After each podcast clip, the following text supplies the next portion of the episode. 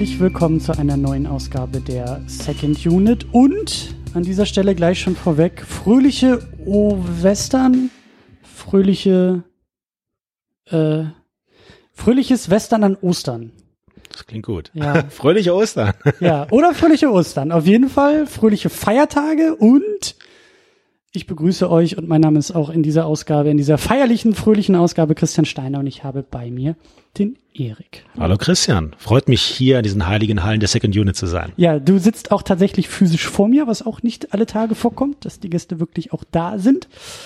Aber das haben wir hier hingekriegt, denn du äh, wohnst im weit entfernten Potsdam und hast dir eine Pferdekutsche geschnappt und hast ein, äh, hast, hast ein Dreitages, eine Dreitagesreise äh, äh, auf dich. Ich versuche hier irgendwie in Westernbildern zu sprechen. Du merkst, das gelingt mir nicht besonders gut. Aber es passt sehr gut, denn ähm, ich wohne genau dort, wo tatsächlich der Film, den wir heute besprechen, zu Teilen auch gedreht wurde, nämlich in Babelsberg. Zumindest ein Drittel des Films wurde dort gedreht und viele einzelne Sachen dort auch produziert. Kanus zum Beispiel, um dort dann in der Tschechoslowakei damit zu schippern und diesen Film zu drehen. Ich wollte gerade sagen, äh, äh, gedreht, aber nicht, also äh, im Sinne von produziert von äh, so Requisiten und so, oder, oder, oder waren da auch Soundstages und Na, einzelne Möglichkeiten gab es da schon, dass man tatsächlich so die einzelnen Requisiten, wie du es gerade angesprochen hast, hergestellt hat, aber auch so einzelne Szenen äh, nochmal nachgedreht hat, beziehungsweise auch synchronisiert hat, geschnitten hat, Ja, klar, ähm, klar. Postproduktion. klar.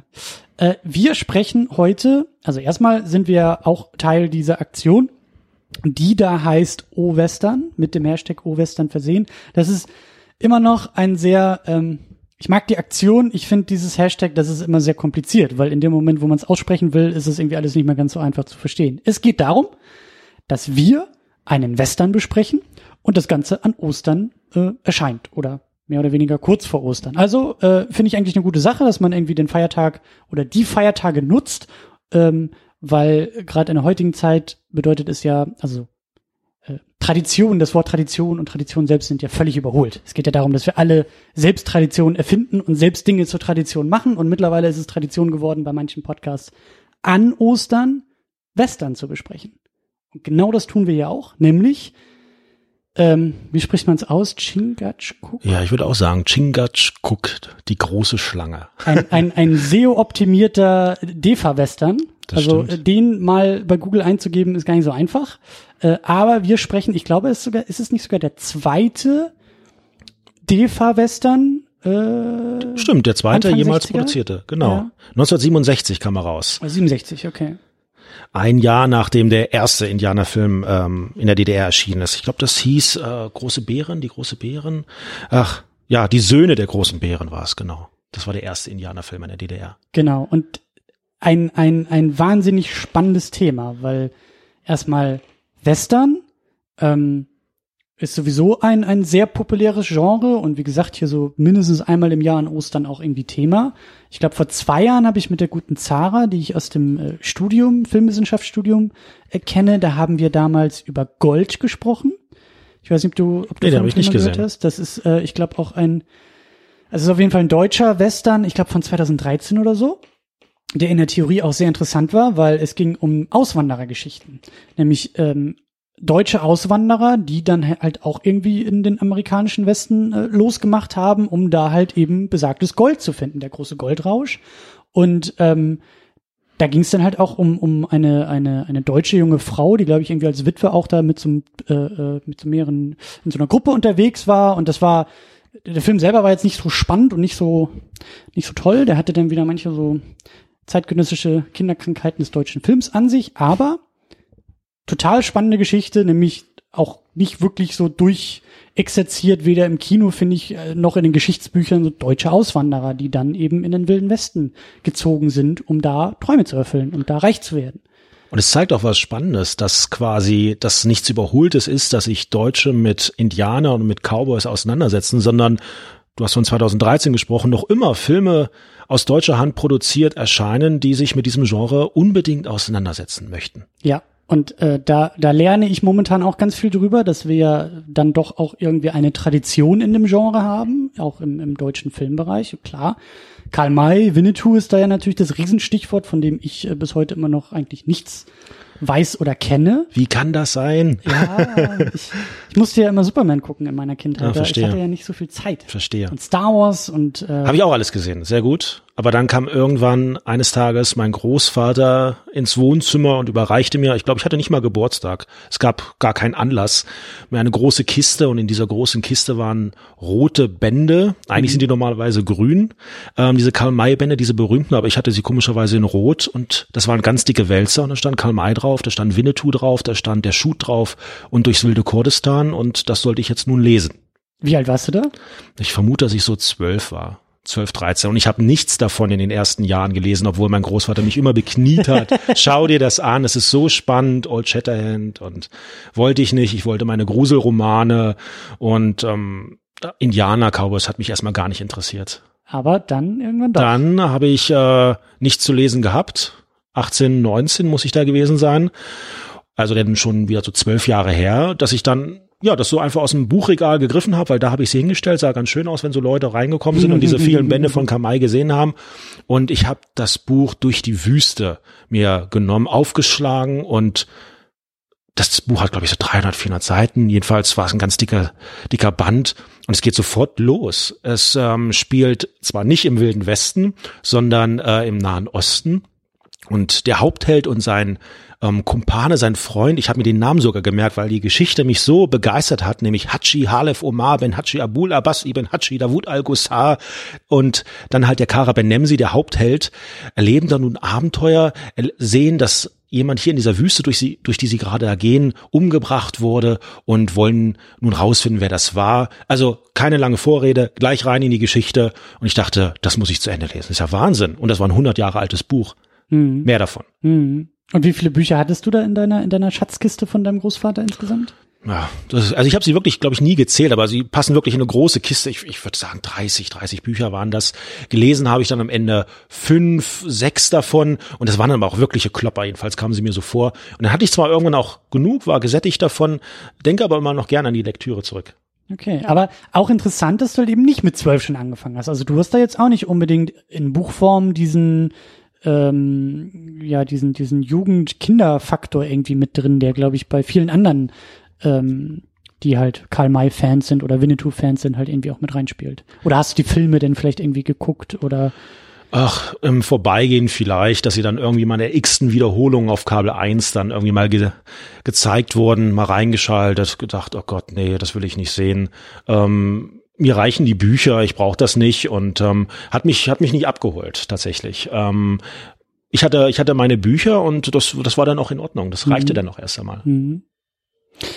Trotzdem haben wir uns hier als, als Western-Experten, als nicht Western-Experten, als angehen, als Western-Interessierte, sagen wir es mal so, äh, zusammengesetzt, um jetzt ein, ein DEFA-Western zu besprechen, also ein Western, der eben nicht äh, aus Karl Mays Feder stammt und auch eben nicht in Westdeutschland irgendwie produziert und ins Kino gebracht wurde, sondern wir haben die ostdeutsche Antwort drauf, wenn man so, so reißerisch äh, äh, betiteln möchte.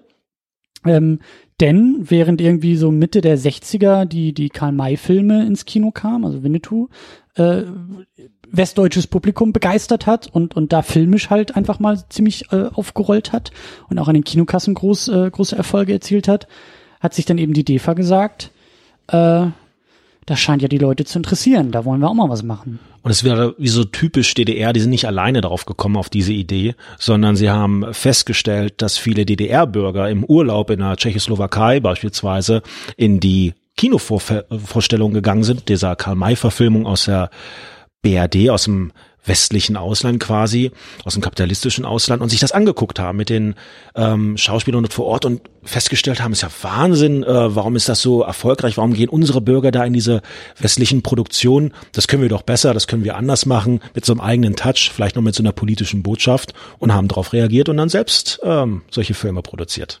Ja. Und die große, der große Bogen, der das alles so ein bisschen vereint, der uns auch irgendwie so, glaube ich, vereint und zusammengeführt hat, hier ist überhaupt erstmal diese Frage, hä? Also, warum, was hat das deutsche Kino mit Western eigentlich zu tun? Warum gibt es diese Western-Begeisterung im Kino? Warum ist Western so ein Thema, so ein Motiv, so ein äh, ja populäres Genre, wie du sagst, ne, so auch wenn wir dann 2013 weitere Western-Verfilmungen haben, es hat ja nie wirklich aufgehört, jetzt irgendwie neulich die, das, das Winnetou-Reboot, also Shoot is Manitou war ein Riesenerfolg, ähm, irgendwie ist Karl May, ist, ist, ist der Western ein, ein, ein deutsches filmisches Ding. Und wir beide sitzen, glaube ich, mit kratzenden Köpfen daneben und sagen, hm, so ganz, so ganz können wir uns das nicht erschließen, aber das wollen wir mal hier ein bisschen versuchen. Sehr gut, ja. Ich glaube, das dachte sich damals auch mein äh, Großvater, als er mir diese Bände gegeben hat, nach dem Motto, das muss er, das muss er lesen, das gehört dazu. Ich habe das auch schon gelesen. Das ist ähm, deutsche Kultur, das ist deutsche Geschichte. Qual May, großer Autor des 19. Jahrhunderts, muss er lesen. Und äh, ja. war wahrscheinlich ein Erstaunen, warum ich es noch nicht gleich getan habe. Ja. Und äh, da freue ich mich drauf. Also wir werden jetzt mit diesem Chingachgook, die große Schlange, Defa-Western, ähm, mal so ein bisschen rumstochern. Wie gesagt, wir sind jetzt nicht die Experten hier, also äh, äh, äh, seid da vielleicht auch ein bisschen nachsichtig, dass wir hier vielleicht auch Dinge anders sehen, anders verstehen und vielleicht auch eben nicht wissen. Aber ich hoffe, dass wir eine gute eine gute Grundlage liefern. Also ich wünsche mir am Ende dieser Diskussion sehr, sehr viele tolle und eloquente Kommentare bei uns im Blog, weil ähm, ich sehr viele Fragen habe, und du, glaube ich, auch, die wir hier eher äh, ausformulieren werden und die Antworten kommen dann hoffentlich auch so ein bisschen aus der Community, weil ich habe ich hab vor Jahren auch schon mal äh, bei Twitter so ein bisschen rumgestochert. Ich bin halt auch mal mehr, mal weniger irgendwie mit dem deutschen Film äh, unterwegs und interessiert und ähm, frag mich halt eben auch so, was ist eigentlich ähm, ich glaube, das ist auch der Grund gewesen, warum, warum auch so ein bisschen äh, damals schon äh, deutscher Western hier im, im Programm war. Meine Frage ist, ähm, die mich echt öfter beschäftigt, was ist eigentlich ein deutscher filmischer Mythos? Also viele Filmnationen haben Genres oder haben irgendwie auch so, so Motive oder Themen, ja. Die Franzosen sind dafür berühmt, irgendwie in den letzten 10, 15 Jahren halt äh, wahnsinnige und widerliche Horrorfilme gemacht zu haben, die also die halt wirklich an an an, an Schock Schockeffekten und, und Schockiertheit sich gegenseitig übertroffen haben. Das war dann irgendwie auch mal so ein Trend. Dann äh, haben natürlich die Amis ihre Superhelden und natürlich auch ihre Western. Dann haben die Briten äh, so Dinge wie irgendwie James Bond und Doctor Who, die sie seit 50 Jahren immer wieder erzählen und immer wieder neu erfinden. Und so hat ja irgendwie auch jedes Kino, jedes, jedes Produktionsland halt irgendwie sowas eigenes oder etwas äh, äh, herausragendes an sich. Und ich habe auch mal gefragt, was wäre denn so vergleichbar mit eben einem James Bond, mit einem mit einem Film, mit einer Filmikone, klar, die im Buch entstanden ist, aber mit einer Filmikone, die so 50 Jahre Filmgeschichte irgendwie auch geschrieben hat. Und ich habe öfter als Antwort bekommen, also das, was in Deutschland am ehesten in die Richtung gehen würde, könnte vielleicht einerseits der Tatort sein, aber auf der anderen Seite ist es der Western. Es ist Winnetou. Oder halt äh, für die Ostdeutschen Chingachgook.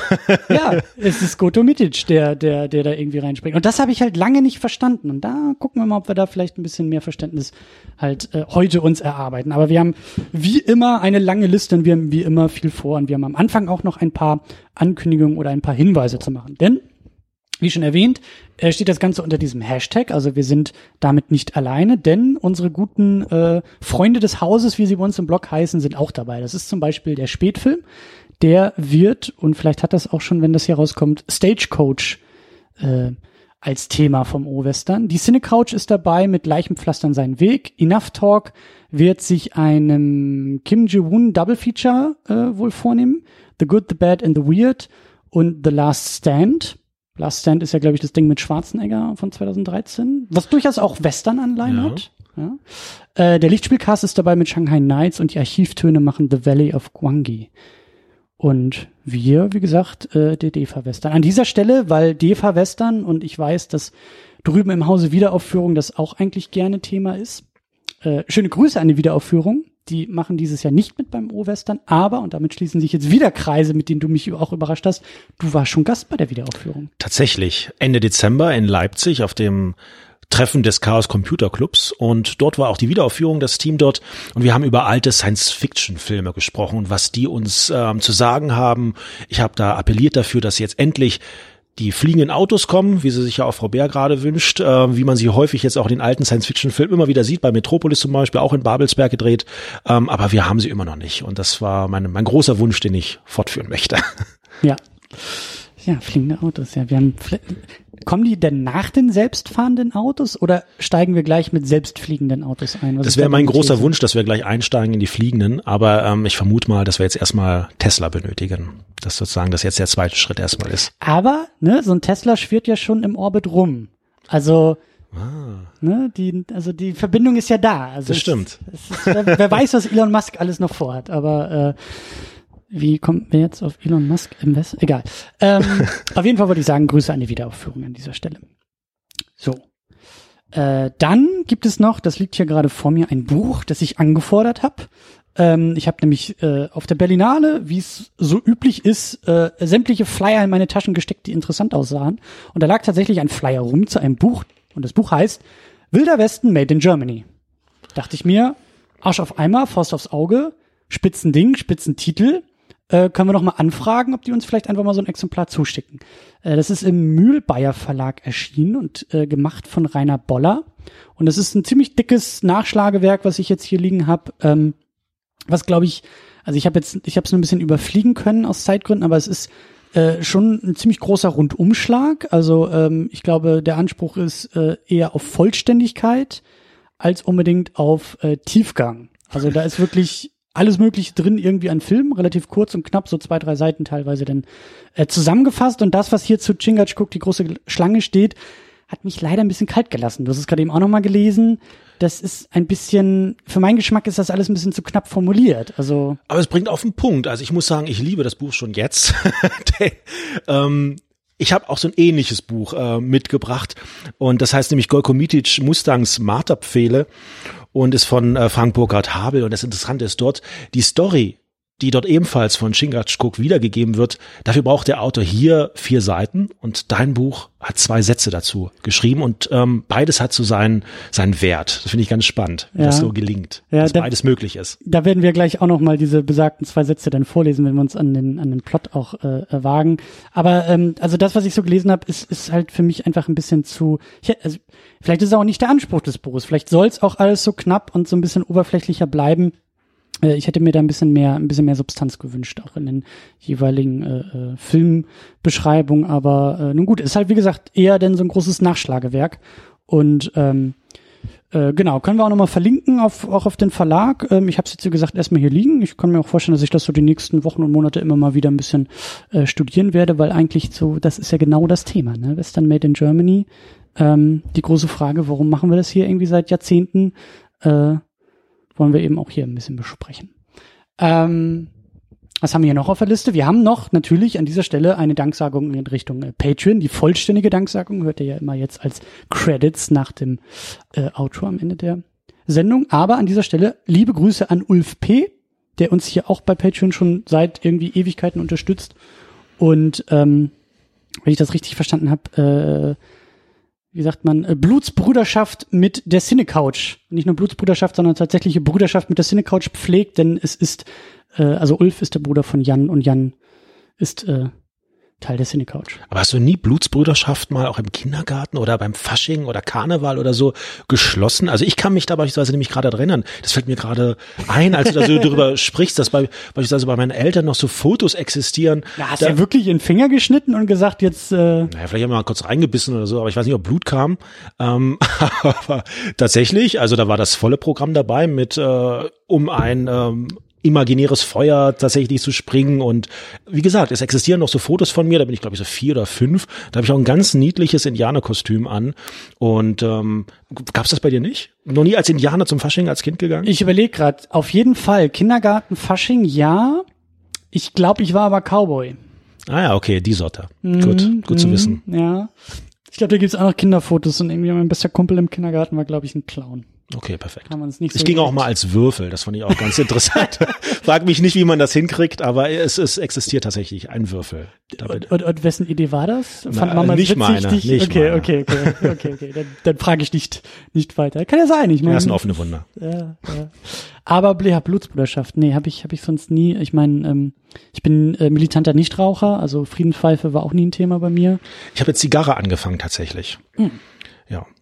Ist aber das, das, ich wollte sagen, aber im, im Einsatz einer Friedenspfeife oder eher als Genussmittel? als Genussmittel, ja, um tatsächlich mal so eine so eine Stunde zu haben, äh, um ja tatsächlich Friedenspfeife zu rauchen, tatsächlich um über bestimmte Sachen nachzudenken, wie zum Beispiel auch über diesen Film hier. Ach, den, geil, den hast du bei Zigarre schon. Ja, heute tatsächlich. Geil. Ja.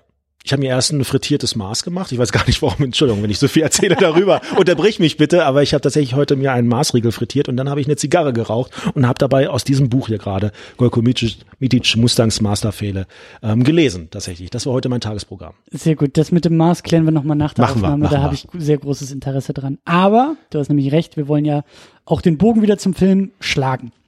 Und wir machen das immer mit, äh, mit dem Stichwort Vorverständnis, ähm, bei dem wir mal so ein bisschen abklopfen wollen, wie wir eigentlich zu diesem Film gekommen sind, warum er vielleicht auch Teil des Programms ist, was man irgendwie schon vorher kannte und wie da so die, äh, ja, das Vorverständnis einfach ist. Da frage ich dich einfach mal, wie, wie war das denn bei dir?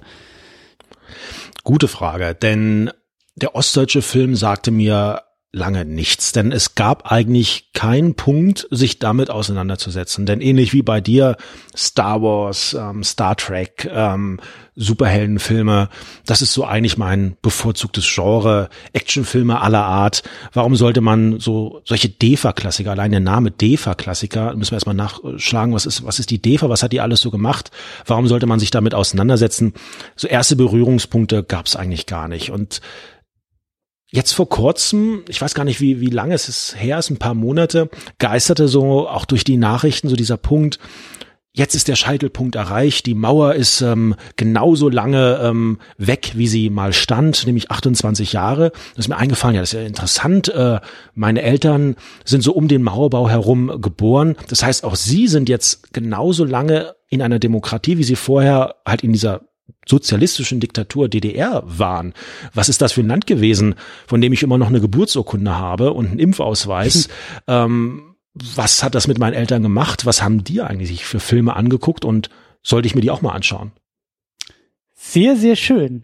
Sehr, sehr schöne Fragen, ja, ja. Und bist du da denn sofort beim Western gelandet oder hast du noch andere Umwege, andere filmische äh, Antworten auf diese Frage? Als erstes habe ich mich natürlich für die subversiven Filme interessiert, weil mich die Frage umtrieb, konnte man auch so Kino machen, das ähm, neben der offiziellen Linie entlang gelaufen ist, neben der offiziellen Propaganda, wie man es vielleicht auch nennen kann. Und ähm, bin dann schnell auf Spur der Steine ähm, gestoßen, das dann auch verboten wurde, äh, nachdem es relativ schnell viel Erfolg hatte. Und wenn man sich den Film heute anguckt, dann merkt man schon so an einzelnen Stellen, okay, das war auch der Grund, warum er verboten wurde. Also da sind schon so ein paar Spitzen gegen das offizielle Regime ähm, vorhanden. Aber in der ähm, im Gespräch auch mit meinen Eltern wollte ich wissen, so was habt ihr denn damals so, was waren die Kassenschlager, was habt ihr euch eigentlich angeguckt, so was was lief denn in eurem Kino so? Und ähm, dann schnell Indianerfilme, Gojko Mitic und das dritte Schlagwort war dann ja Chingachgook. Und na gut, da muss man sich wahrscheinlich mal so einen DDR-Blockbuster auch mal anschauen, um zu gucken, was die eigenen Eltern sich da so angeschaut hat. Ja, spannend. Der DDR-Blockbuster, das ist eigentlich, Ja. ja, das trifft es, ja. Und es gingen wirklich äh, tausende Leute hin und ähm, es muss einen Grund gehabt haben, warum jedes Jahr ähm, ab 1966 so ein Indianerfilm kam. Jedes Jahr relativ schnell und straight produziert, ab in die Kinos und immer wieder ein Erfolg. Und es ist spannend, diesem Erfolg mal äh, nachzuspüren. Ja, ja. Äh, das ist mir auch aufgefallen, als ich neulich nochmal hier in, in, im, am Potsdamer Platz im Filmmuseum war. Ähm, dass ich leider insgesamt nicht besonders gut und nicht besonders gelungen finde, aber das ist nochmal ein anderes Thema. Aber es gibt da so äh, zwei Tafeln, die äh, Filmplakate sammeln, die erfolgreichsten Filme Deutschlands. Nach Jahren aufgeschlüsselt und dann wird es halt auch äh, relativ schnell in Ost und West aufgeteilt. Und so die 60er, ich glaube auch so teilweise noch die 70er, hast das Gefühl, da ist eigentlich immer der gleiche Film. Äh, der erfolgreichste, nämlich immer einer irgendwie mit Cowboys und Indianern auf dem Plakat. Sowohl in Ost als auch West. Und ähm, äh, das fand ich halt auch schon irgendwie bemerkenswert und latent schräg. Dass da es auch so ein, schräg. Ja, so ein, so ein Massenerfolg auch dahinter steckt, ne? Also das wurde ja wirklich, das wurde ja in Massen geguckt und rezipiert und hat einen Nerv getroffen. Wie du auch gesagt hast, ne? Wenn da die DDR-Bürger auch in der, im, im Urlaub in, in Tschechien sich die Dinger im Kino anschauen und dafür dann äh, oder dadurch dann als Reaktion äh, eben diese DEFA-Western auch produziert wurden, da war da war ein Hunger da, da war ein, ein, ein, ein Bedarf nach diesen Geschichten. Aber ich frage mich auch, was die Filmschaffenden sich da eigentlich bei gedacht haben. Man muss sich die Situation vorstellen. 1967, die Mauer steht. Zwei Blöcke gegeneinander. Kalter Krieg, Hochzeit womöglich auch des äh, Kalten Krieges. Und dann lässt man sich einfallen, ja, wir machen jetzt so ein ganz westliches Thema. Mhm. Ähm, Indianer, Cowboys, 18. Jahrhundert in den USA. Da machen wir jetzt mal einen Film drüber. Aus so einer sozialistischen Perspektive heraus. Also nichts spricht dafür, gerade weil auch die Produktionsbedingungen so im Vorfeld müsste man sich ja überlegen, wo dreht man das? Was macht man da? Was benötigt man? Haben wir überhaupt solche Landschaften? Wo drehen wir das? Ähm, weil in die USA können wir ja nun nicht. Aber trotzdem wollen wir einen authentischen Western. Und das war auch immer der Anspruch. Wir machen hier authentischen Western. Mhm. Das soll ja auch sozusagen auch der Kontrast sein, ja auch zu diesen ähm, Karl-May-Verfilmungen, kann ich mir gut vorstellen. Denn das war so der Anspruch nach dem Motto, okay, die Leute wollen Indianer, Cowboys sehen. Na gut, dann machen wir mal unsere unsere Filme daraus, ähm, nehmen nicht die Cowboys als Hauptperson, sondern nehmen die Indianer. Und ähm, das finde ich auch schon so einen spannenden Wechsel, weil man sich natürlich auch äh, fragen muss, okay, äh, was will uns die DDR damit sagen? So, sind Sie das Land der, der Entrechteten? Sie haben sich jetzt sozusagen dieser Geschichte angenommen? Ja, da sind meine Ohren auch auch äh, sehr schnell äh, spitz geworden und auch meine Augen. Ich habe nämlich meine Berührungspunkte mit dem Thema ähm, tatsächlich über über äh, über über einen Job äh, gehabt. Ähm, und zwar ist es so, dass ich halt ähm, so nebenbei auch ähm, ähm, äh, ja so Art Gutachten schreibe über Filme, ähm, bevor die dann halt auch an Plattformen und so ausgeliefert werden. Und da äh, arbeite ich halt so eine Agentur zu.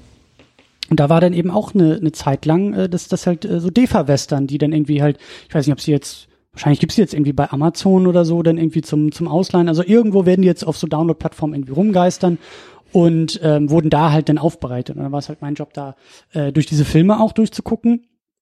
Und da hatte ich dann, glaube ich, ich glaube, die Weißen Wölfe hatte ich geguckt. Ich weiß nicht, ob da diese, die Söhne der großen Bären war vielleicht auch irgendwie mal auf meinem Schreibtisch. Auf jeden Fall ähm, bin ich da so latent vom Stuhl gefallen, als ich das gesehen habe, weil das war wirklich dann auch mein erster Berührungspunkt überhaupt mit der Tatsache, dass im Osten halt Western gemacht wurde. So was, wie gesagt, ich fand es halt schon immer äh, aus der Entfernung und als Unwissender schräg, dass halt diese Karl May und Winnetou äh, diese, diese, diese, also dass das Thema der BRD halt war, aber dass der Osten dann halt auch selber darauf reagiert hat und selber äh, das gemacht hat, das, das, das finde ich halt schräg, bemerkenswert und ebenso interessant weil, wie du sagst, da ist dann halt natürlich auch noch mal ein ganz anderer Fokus und da ist natürlich auch mit dem Wissen des politischen Systems dahinter und auch mit diesem Auftrag, den die Filme haben, weil, wie du sagst, ne, natürlich ähm, sind die anders gemacht. Natürlich müssen die anders erzählen, müssen die auch was anderes transportieren, weil äh, die große Gefahr ist natürlich, da irgendeine Sehnsucht entstehen zu lassen. Die, die, die, die ja sehr kontraproduktiv gewesen wäre, wenn man da das DDR-Kinopublikum von den USA träumen lässt und Landschaften und und äh, einem, einem Lifestyle und und und einer einer Nation, einem Mythos, ähm, der halt nun mal unerreichbar war. Und es ist auch unglaublich romantisierend. Also wir werden gleich auch nochmal drüber, drüber sprechen, diese Landschaftsaufnahmen zu sehen, diese unglaublich schönen Landschaften, womöglich auch, dass man sagt, ach krass, wo haben sie denn das gedreht? Also waren sie nun wirklich da drüben? Haben sie jetzt in Kanada? Waren sie an den Originalschauplätzen? Wie haben sie das hinbekommen, ähm, zu sehen, um dann festzustellen, dass sich hier auch eine Sehnsucht womöglich auch ähm, widerspiegelt und ja. dieser, dieser Sehnsucht dann nachzuspüren, ja, das ist Wahnsinn. Ich frage mich auch, ob das tatsächlich auch in diesen Karl-May-Büchern schon so, so angelegt ist, ob das da dieses, dieser dieser Drang nach, nach Freiheit womöglich sich so ein bisschen da auch widerspiegelt, aus diesen konservativen ähm, Dingen auszubrechen, die man hier in Deutschland womöglich vorfindet. Ja. Ähm, vielleicht noch ein letzter kleiner Hinweis, bevor wir dann auch mit Plot und Film weitermachen.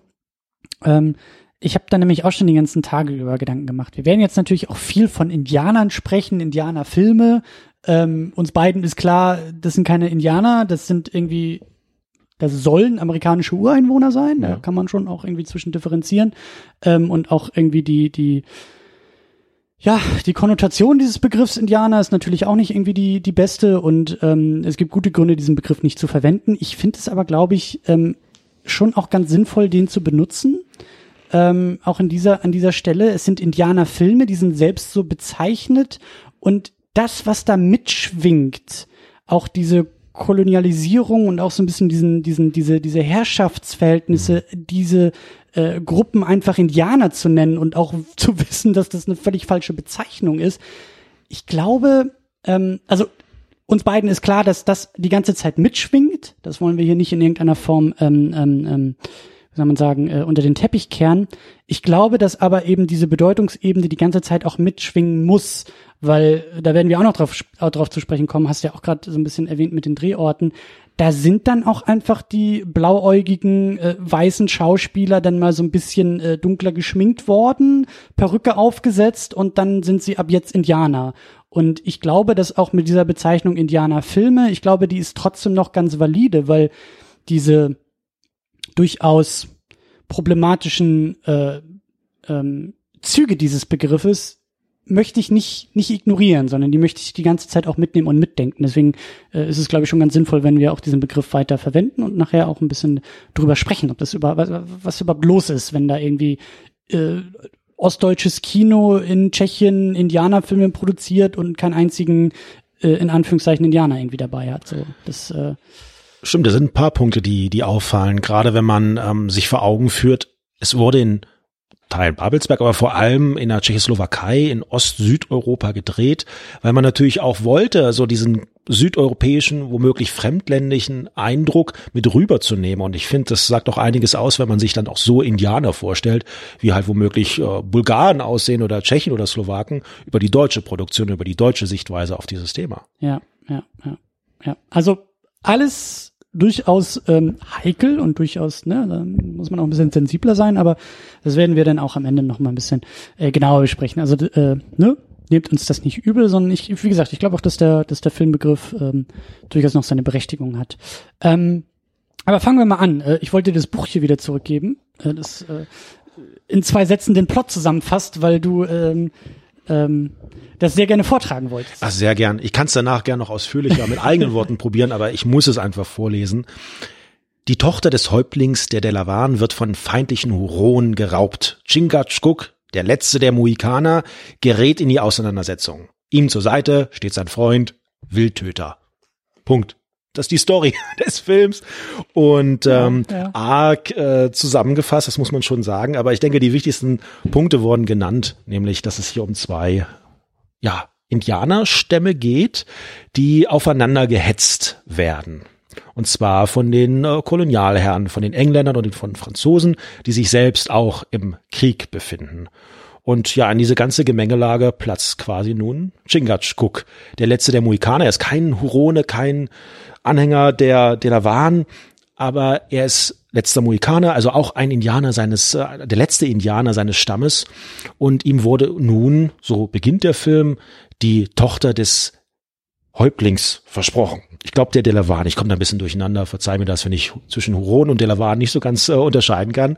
Aber jedenfalls wurde ihm ein Indianer, äh, die, die Tochter des Indianerhäuptlings versprochen und die wird nun geraubt vom feindlichen Indianerstamm. Er hinterher, sein Freund Wildtöter dabei und ähm, erleben quasi auf dieser Reise einige einige Abenteuer, bis es dann zum Showdown womöglich kommt, auch bis zur kriegerischen Auseinandersetzung, bis sich alles kulminiert darin, dass äh, die Engländer nun ähm, ja die kriegerische Auseinandersetzung mit diesen Indianerstämmen suchen und Chingachgook sich behaupten muss. Ja, äh, Action, Keilereien, Auseinandersetzungen, äh, Verfolgungsjagden auf Pferden, Schießereien, auch alles dabei. Alles dabei. Ja. Soldaten sehen wir. Wir sehen ein ähm, ja, so ein, wie nennt man das? Du hast Arche, hast du es in der Vorbesprechung genannt, aber so ein Haus auf so, ein, auf so einem See. Ich, ich, nennen Sie das nicht selber auch irgendwie Arche? Das ist eine gute Frage. Also ich meine, dass ich mir das aus dem Film äh, übernommen habe, aber ja, die, die, ähm, äh, wer, ist ein Holzfällerhaus auf so einem See tatsächlich. Und dort genau. lebt tatsächlich auch eine, ähm, ja, eine wichtige Person, ein älterer Mann, der auch eine wunderschöne Tochter hat und einen sehr typischen amerikanischen Namen gefunden hat für seine vermeintliche Tochter, nämlich Judith. Ja, die Judith macht auch mit. Die Judith ist auch dabei, ja. Genau. Und natürlich braucht es noch eine aufgepflanzte äh, kleine Liebesbeziehung zwischen diesem Wildhüter, diesem Freund von Chingachgook und dieser Judith. Und ja, wie glaubwürdig man das findet, kann man noch beurteilen, aber die gibt es, diese Beziehung. Ja, und das ist auch, äh, ne, also wir sind hier 67 unterwegs, ähm, da sind auch äh, äh, auch filmische, nicht nur filmische, aber auch ganz besonders äh, filmische Rollenbilder natürlich auch noch ganz anders geprägt. Dann stolpert sie sehr ungeschickt in seine Arme. Das weiß ich auch noch diesen Moment. Ja, die beiden tauschen sich so ein paar Blicke aus und äh, das ist halt alles so, ähm, ja, sie, sie, sie ist genauso, ähm, wie soll ich sagen, Plotpoint und nicht unbedingt äh, Charakter in diesem Film, wie, wie, wie so manche andere Dinge. Das stimmt und du merkst es schon an meiner Art und Weise, wie ich über diesen Film und die Story ähm, spreche, dass ich am Anfang, als ich das jetzt das erste Mal gesehen habe, also ich habe immer gedacht, das meint ihr doch jetzt bitte nicht ernst. Das kann es doch nun wirklich nicht sein. Mitunter hatte ich den Eindruck, dass viele Indianer-Darsteller, die dann so ein Indianerstamm der Delavan oder Huron äh, mimen, dass die quasi gerade aus Berlin so weggecastet wurden, Ja, ja. womöglich gerade ihren Berliner Dialekt so ein bisschen unterdrücken und jetzt da so ein Indianer spielen im, im Wilden Westen. Und ähm, ich musste aufpassen, dass ich nicht anfange ähm, zu lachen. Und ähm, was nicht heißt, dass ich diesen Film ähm, grundsätzlich nicht mag und sage, den kann man nicht ernst nehmen, weil er ganz andere Punkte noch aufmacht. Aber das war so ein Punkt, das ist ja Wahnsinn, dass die Deutschen so weit gehen zu sagen, okay, das ist aber glaubwürdig, das ist jetzt hier ein Hurone, das ist ein Delaware und das kann man auch so darstellen. Deswegen auch dieser, dieser Exkurs zu dem Begriff Indianer. Das, das finde ich halt auch so, so, ähm, da schwingt halt auch so viel mit, ne? Also dieses, wie du sagst, die, die sind wahrscheinlich, also die, die blauäugigen Indianer, die da irgendwie ihren, ihren vermeintlichen äh, ähm, Kriegstanz aufführen und wieder aus so einer sehr, ähm, ja, sehr deutschen Perspektive, sehr kulturell im, im damaligen Hier und Jetzt verankerten Perspektive dieses Exotische aufgemacht wird, wo wir heute viel, viel sensibler sind, wo äh, äh, Disney jetzt aktuell im Remake oder im Live-Action-Remake von, von ähm, ich glaube, Aladdin wollen sie jetzt irgendwie äh, innerhalb der nächsten paar Monate ins Kino bringen, so, wo die auch sehr, sehr ähm, im Vorfeld schon sehr stark auf die Finger gehauen bekommen haben, dass die jetzt nicht irgendwie anfangen, wieder so ein Whitewashing zu betreiben und irgendeinen großen Hollywood-Darsteller jetzt als, als persischen Aladdin da irgendwie äh, äh, casten oder wie eben vor, was war denn, ich glaube, letztes Jahr hier Scarlett Johansson in Ghost in the Shell, wo ja auch gesagt wurde, das geht jetzt aber auch nicht mehr, die Zeiten haben wir auch hinter uns. Also bitte äh, seht auch zu, dass ihr Schauspieler aus den Regionen castet, in denen diese Geschichten spielen sollen und fangt nicht an, diese Geschichten euch anzueignen, die euch nicht gehören. Und wie du sagst, 67 ab in die Tschechei und da wird dann einfach die Perücke aufgesetzt und das Gesicht rot angemalt und die Statisten sind eh alle stumm im Hintergrund und äh, ab jetzt seid ihr Indianer. Und das war meine erste Perspektive. Und dann habe ich mich kritisch hinterfragt und gesagt, ähm, es ist ja spannend, dass der Film damit beginnt, einen solchen folkloristischen Tanz zu zeigen. Chingachgook ähm, stellt eine Schlacht nach, einen Ja. Kampf nach und ähm, zeigt das szenisch. Und drumherum sitzen nun die Indianer, ähm, schauen sich das an und äh, finden es ganz spannend, was er da darstellt. Und man muss sich vergewissern und klar machen, das ist was ganz anderes, was man vorher in diesem Genre gesehen hat. Denn äh, vorher waren Indianer entweder Statisten, das waren diejenigen, die äh, umgefallen sind, wenn der Cowboy ähm, geschossen hat. Das waren die, die Feinde quasi der Die Bösen. Kolonisten, mitunter die Bösen oder manchmal einfach Unbeteiligte, die halt eben da waren, weil es zum Setting gehört. Ja, Wilder Westen, Cowboy, was, da gibt's so bestimmte Sachen, die einfach immer dazugehören. Zum Beispiel der, ähm, der Showdown, wenn da die Cowboys sich gegenüberstehen und dann halt äh, abschießen, die äh, einsame Stadt, die Wüste, Pferde, ja und halt eben auch Indianer. Und ein Film, der nun damit beginnt, erst einmal so einen Tanz zu zeigen, sich total ernst nimmt und sagt, hier geht's gar nicht darum, dass du dich jetzt darüber lustig machen sollst, sondern zeig, schauen wir doch mal, wie sah denn indianische Kultur aus? Können wir uns das heute noch äh, vorstellen? Und was ich mich dann als zweite Frage quasi ähm, gestellt habe, war der, der Punkt, woher wissen die das eigentlich? Also was ist eigentlich der Punkt, können die das wirklich, ga- gab's das in dieser Form? Und wenn man dann schaut, wer hat eigentlich die literarische Vorlage geschaffen? Es war Cooper, heißt der Mann, aus dem 19. Jahrhundert, das heißt auch aus den USA tatsächlich. Ähm, das war also jemand, der konnte tatsächlich Indianer sehen. Der hat ihn noch mitbekommen in der Art und Weise, ähm, wie sie auch in diesem Film dargestellt wurden. Ja.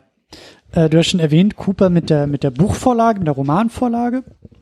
Ähm, das Drehbuch wurde dann geschrieben von Wolfgang Eberling und Richard Groschop und der besagte Groschop hat auch Regie geführt. Und ähm, im, in der IMDb zumindest, und ich glaube auch bei Wikipedia oder so, steht, dass er wohl auch ähm, inoffizieller Kameramann war bei Leni Riefenstahls Olympia. Ja. Also auch ein Propagandafilm, also ähm, womöglich auch der der schlimmsten schlimmsten Sorte mit.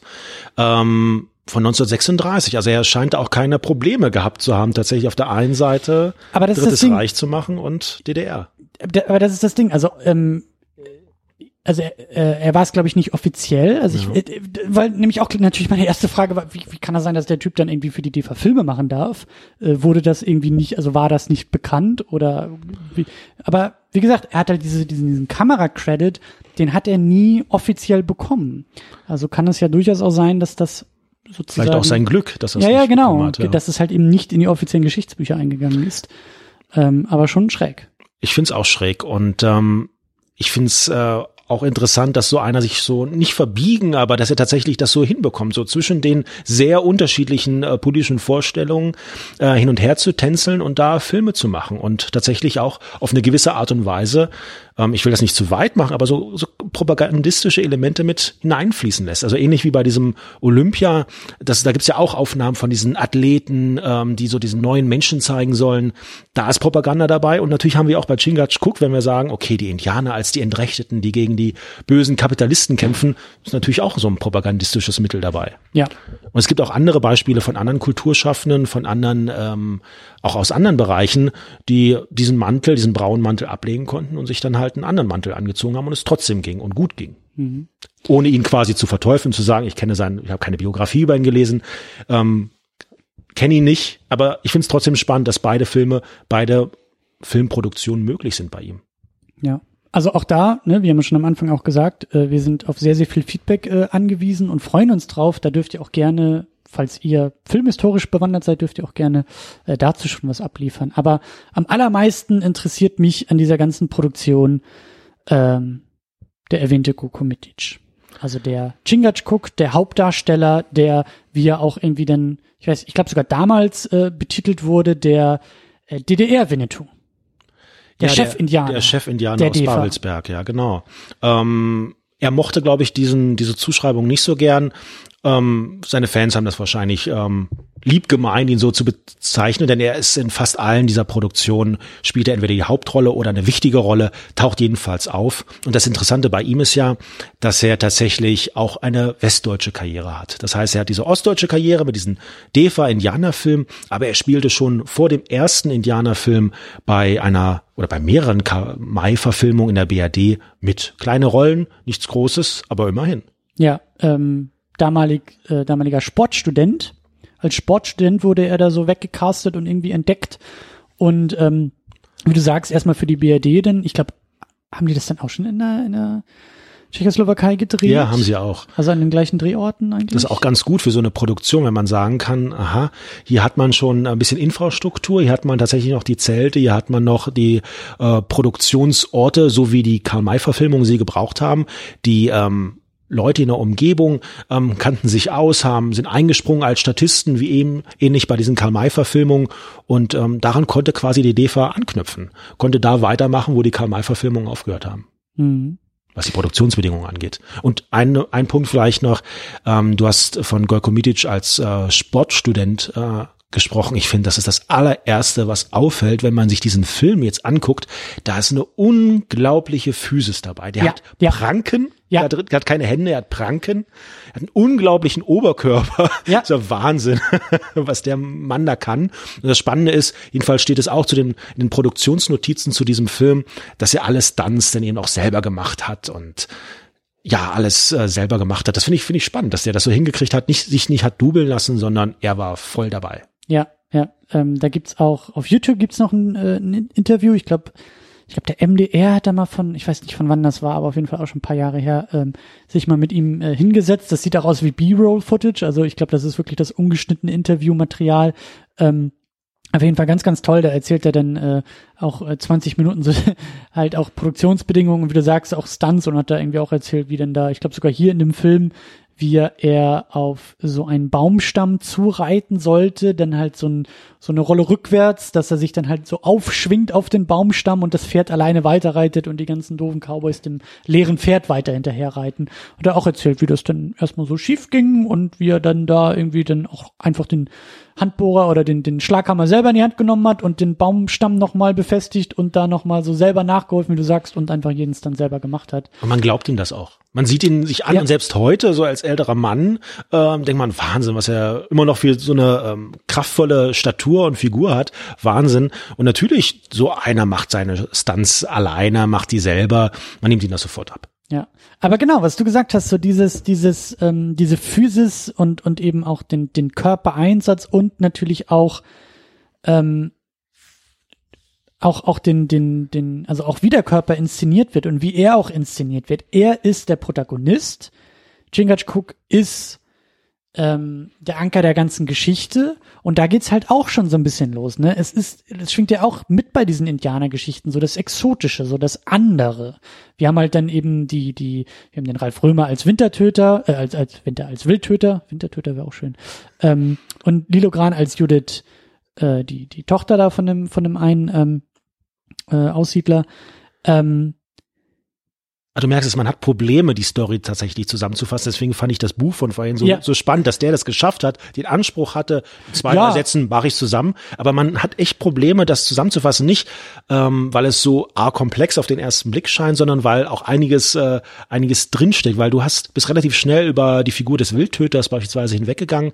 Ähm, wir haben auch über die Physis gerade gesprochen. Das ist der totale Kontrast. Genau, da wollte ich hin. Da wollte ich hin. Dass, Kontrast. dass, dass ähm, Mitic halt auch das andere, was ja nun mal dann eben die, die äh, äh, Ureinwohner, die Indianer verkörpern, das hat er ja wirklich, also wortwörtlich verkörpert. Sein Körperbau, sein, seine Physis, seine Statur, dann natürlich auch gerne oben ohne rumrennen, damit man auch die Muskeln sehen kann, auch den, den, den muskulösen Körper. Darum ging es ja auch irgendwie das halt einzufangen, so dieses körperbetonte Kino, was wir heute immer noch kennen, ja. Ich meine, jeder, jeder Blockbuster, jeder Superheldenfilm, jeder Actionfilm braucht den äh, Sixpack äh, oben ohne Shot des Protagonisten, so. Das ist mittlerweile halt, also es hat sich nicht großartig geändert, so. Diese, auch, auch diese, die, die- Schauwerte des, des menschlichen Körpers, so, des männlichen Körpers auch. Und das fand ich aber auch damals schon, als ich dann da diesen, den Weiße Wölfe und so geguckt habe, wo er auch mitspielt, das fand ich schon echt ähm, herausragend. Also da, da wurde dann wirklich auch, also da kommt, glaube ich, auch so sein Status her. Einfach erstmal unabhängig von schauspielerischer Leistung, unabhängig von den konkreten Filmen, die da gemacht wurden. Einfach nur die Physis dieses Sportstudenten, dieses Chef-Indianers der, der DEFA, so, das funktioniert auch heute noch, finde ich. Ja, und wenn man dann fragt, mit welcher Figur kann man sich am meisten identifizieren, dann ist es natürlich nicht dieser Chingachgook, weil ich sehe nicht so aus und ich könnte all das, was er da macht im Film, nicht nachmachen. Und deswegen ist diese Figur des Wildtöters sein Freund, der von Anfang an so gesetzt ist, ist jetzt hier sein Freund, der so ganz anders aussieht, ähm, hat da so seine, seine Biberfelle da so an, ähm, er scheint quasi auch Fallen zu legen im Wald und ähm, Sieht auch aus, als ob der mindestens ein Kopf kleiner ist als Chingachgook, kleiner, ja. Schmal, hat zwar ein, äh, ein tolles Gewehr, das war's dann aber auch schon. Und das ist quasi sein Freund und äh, nimmt ihn auch in Schutz. Ähm, und es, das war sozusagen die mein Anker quasi. Also Chingachgook, ja, spannend, das ist dieser Indianer, der diese krassen Stunts macht und der äh, sich da auflehnt und ist der letzte Muikaner. Aber Wildtöter, das ist so die Figur, ja, das bin ich vielleicht auch so ein bisschen. An dem bin ich dran. Witzig. Ich war wirklich mehr bei Chingachgook dabei. Einfach auch aufgrund, in Anführungszeichen, der Action. Ja. Also der, der, der, ne, wirklich im, im wahrsten Sinne des Wortes der, der Handlungen, der Bewegungen. Wenn er da sein, sein Messerduell mit dem konkurrierenden, ähm, des, des äh, befeindeten Stammes da irgendwie austragen muss. Und ja, aus heutiger Sicht und was irgendwie Action angeht, was da sind wir schon weit von weg, aber einfach diese Momente, ich fand das wirklich, also da kann ich mir echt gut vorstellen, wie äh, damals 67 die 10 bis 14-jährigen Jungs und wahrscheinlich auch ein paar Mädchen im Kino wirklich ins Kino gerannt sind gesagt. Also da, da kann ich diesen Blockbuster-Aspekt einfach verstehen, zu sagen, das unterhält, das sind Schauwerte, da kommt dann vielleicht auch diese Liebe zur, zur, zu diesem, zu diesem Filmgenre einfach her, weil da passiert was, da, da, das, das, weißt du, heute haben wir CGI und da wird die ganze Welt gerettet, aber im Kern sind beide Momente so, äh, Action-Momente so. Ja, also das ist, ähm, ich kann mir das schon gut vorstellen, dass da für, für Jungs und für Mädchen, die diesen Film sehen, ähm, da viel geboten wird und man muss halt fairerweise sagen, ich glaube, Mädchen werden wahrscheinlich nicht so viele Identifikationsfiguren in diesem Film äh, positiv wiedergespiegelt sehen. Also zumindest nicht, was ja Frauenrollen angeht. Also es scheint, scheint ein Jungs-Männer-Film zu sein, ähm, ganz klar so möglich. Wieder einer dieser Punkte, warum wahrscheinlich mein Großvater mir mhm. als sein Enkel diese Bücher von Karl May gegeben hat. Ähm, man könnte halt auch fragen, ob es ähm, deutsches Genre ist oder ob es nicht so ein Genre für männliche Deutsche für, für ist quasi. Ne? Also weil das, mhm. das natürlich auch mit mitschwingt bei dieser ganzen Debatte. Interessant, wir haben über ähm, Gojko Mitic ähm, gesprochen und ähm, wie er quasi in diesen Vordergrund ähm, gepackt wird des Films und diese Physis hat.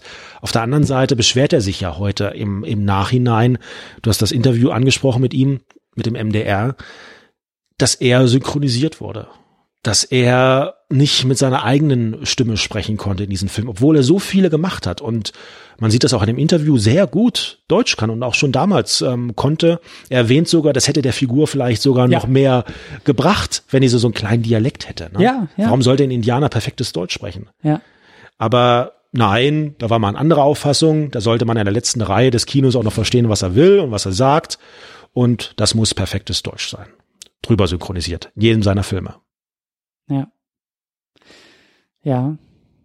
Und das meine ich halt, ne? Da, da wurde halt auch schon mit den, mit den äh, Indianer-Darstellern ähm, umgegangen oder unpassend umgegangen, sagen wir es mal so. Also dieses, ne? Also diesem das, ein Punkt, ja. Ja, also finde find ich auch schon, schon, schon bemerkenswert und schräg, dass du halt der große Star warst als Mitic in der DDR die Leute ins Kino bringst, aber du, kannst halt nicht, also du darfst halt nicht deine eigene Stimme benutzen. So, du, du, du wirst deiner Stimme entraubt mhm. in deinen Rollen. So, und dann halt auch nur auf den Körper reduziert. Du bist halt da, um durch irgendwie den Staub zu springen und auf dem Pferd zu reiten und in der Keilerei ins Wasser zu fallen, aber mehr auch nicht. So. Ich kann mir das halt auch sehr schwer vorstellen. Also gerade wenn man sich das 1967 so anschaut, was wurden bisher für Filme in diesem Genre gemacht? Nicht nur in Deutschland, sondern auch anderswo. Und wir wollen jetzt die Indianer mal so ein bisschen anders darstellen. Sie sollen ein bisschen das Heft der Handlung in die Hand nehmen. Wie können wir das bearbeiten? Was nehmen wir da für einen Stoff? Ähm, wie sollen die dargestellt werden? Wie können wir generell so, ein, so eine Gemeinschaft, so eine Indianergemeinschaft darstellen? Das ähm, kann ich mir unglaublich schwer vorstellen.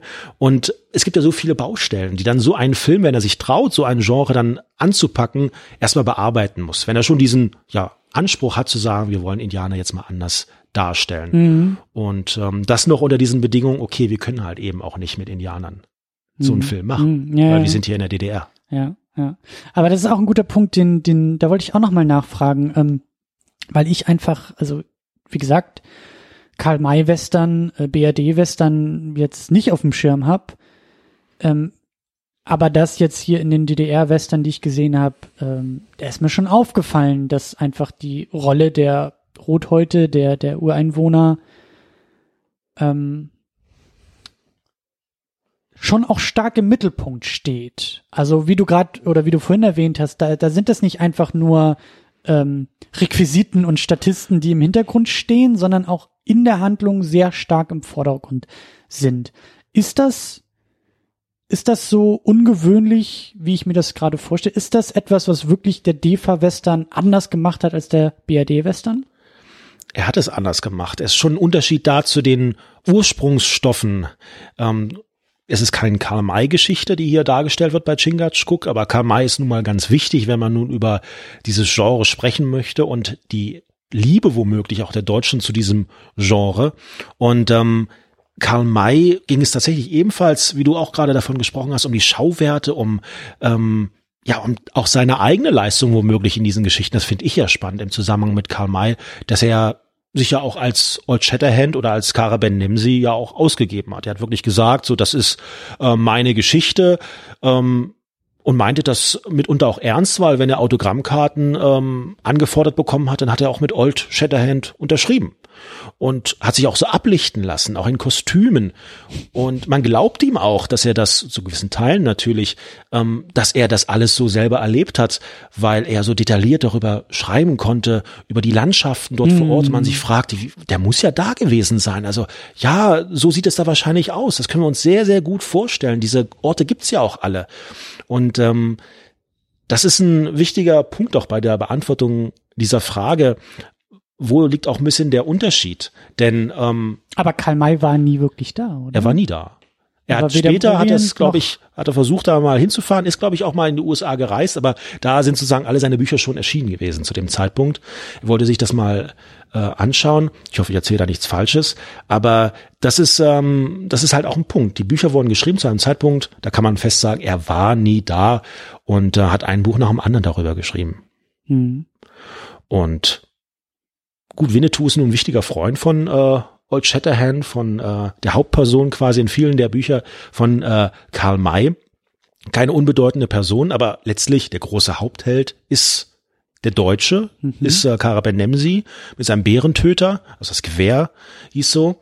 Und ähm, der konnte dann halt auch eben alles. Ich glaube, das ist auch so ein, so ein Roman seiner Zeit, ne, des 19. Jahrhunderts. Er ging quasi in diese exotischen Orte und äh, kämpfte und äh, löste Probleme. Und dann gab's halt so Freunde, die, wo man schon sagen kann, auch wenn sie aus fremden Kulturen kamen, die waren so ein Stück unter ihm.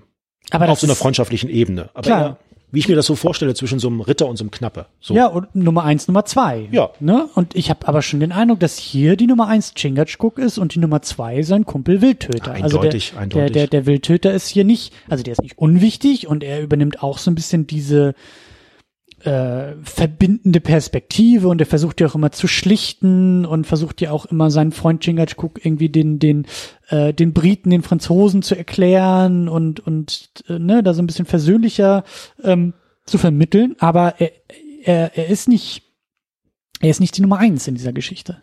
Man fragt sich auch bei Karl immer, warum kämpfen die da eigentlich alle gegeneinander? Man muss sich ja nun wirklich auch mal fragen, auch bei den ganzen anderen äh, Produktionen, in denen Indianer vorkommen, was ist da eigentlich der Grund? Warum müssen denn die Indianer nun wirklich abgeschossen werden? Ja, da wird das immer so erklärt, es geht um das Land und die Indianer regen sich auf, weil die Büffel quasi niedergemacht werden von den ähm, Westmännern.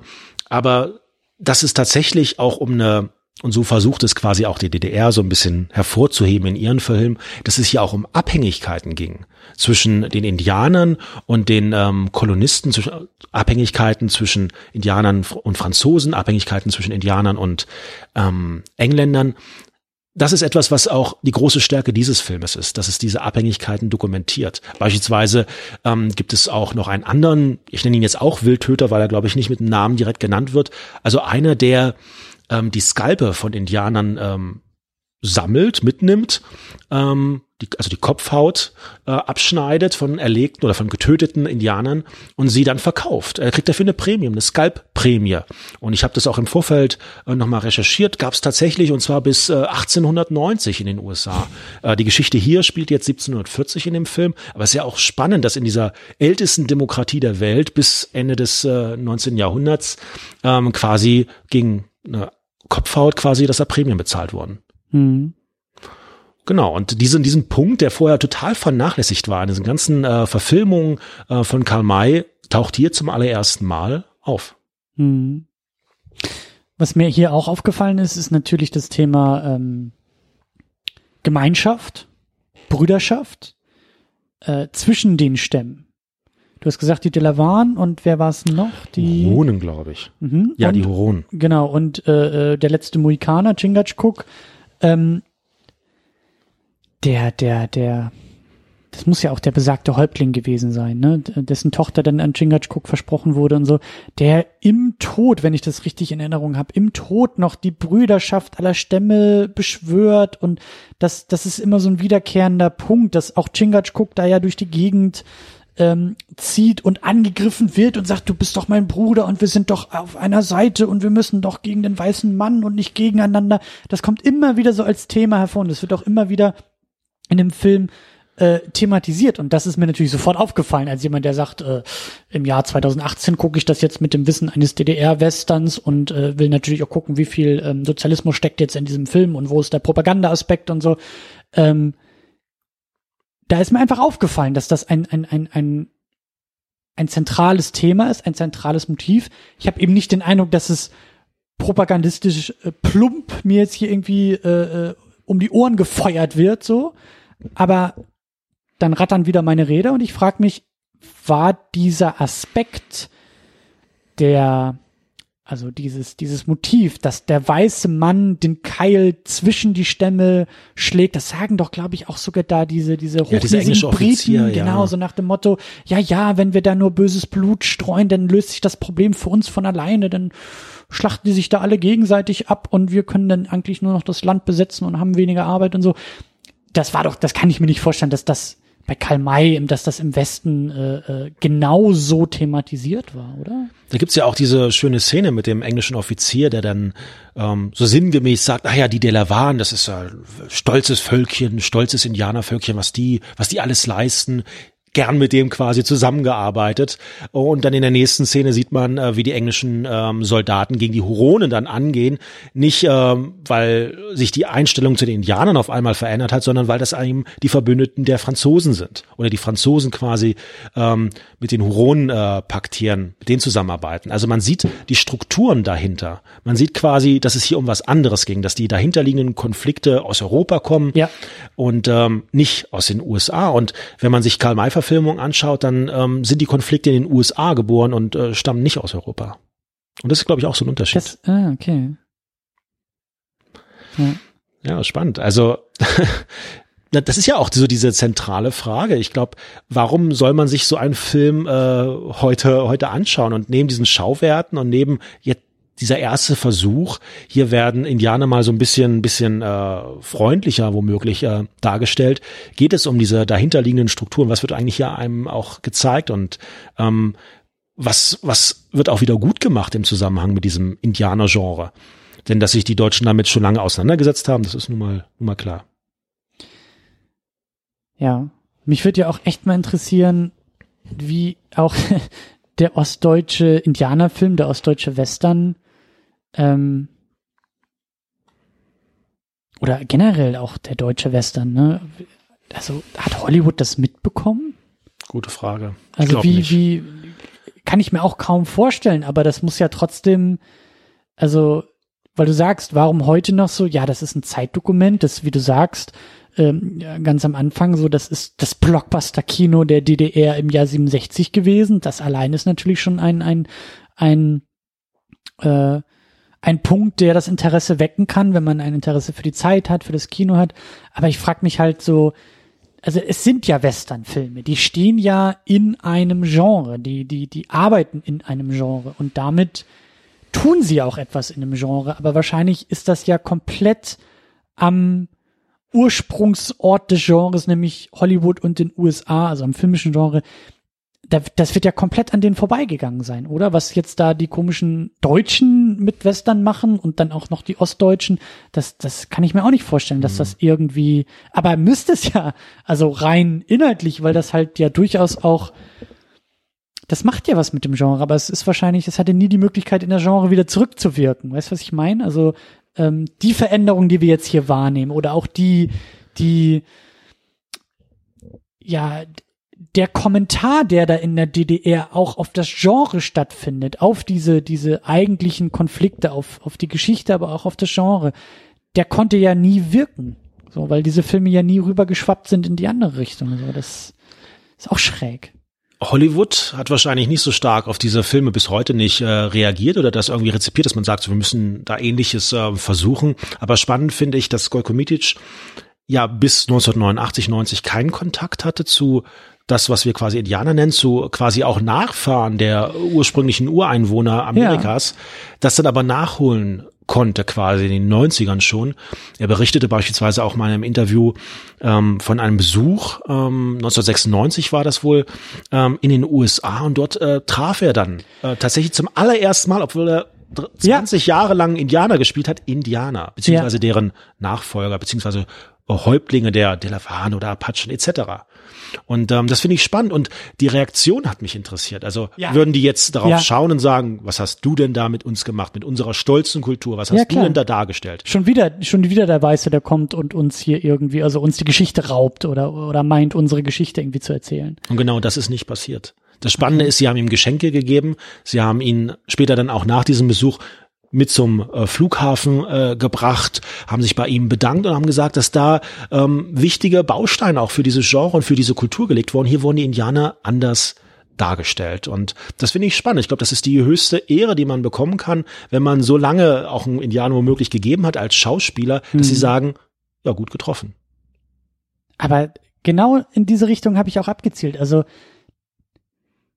er ist mit seinen Filmen in die USA und hat gezeigt, was er gemacht hat Ja. und hat sich da auch einem Diskurs gestellt, weil in diesem Interview, was ich gesehen habe, ähm, schien er auch durchaus sensibel für für diese für dieses kulturelle Thema auch zu sein. Also er sagt selber auch, dass ihm das halt wichtig war und dass er es genossen hat, in diesen Film zu spielen, die halt eben die die Ureinwohner eben nicht nur als irgendwie die Wilden und die, die Kulturlosen und so dargestellt hat, sondern dass ihm das halt gut gefallen hat und auch dieses, diese, diese, diese universellen Freiheitsgedanken und sowas alles.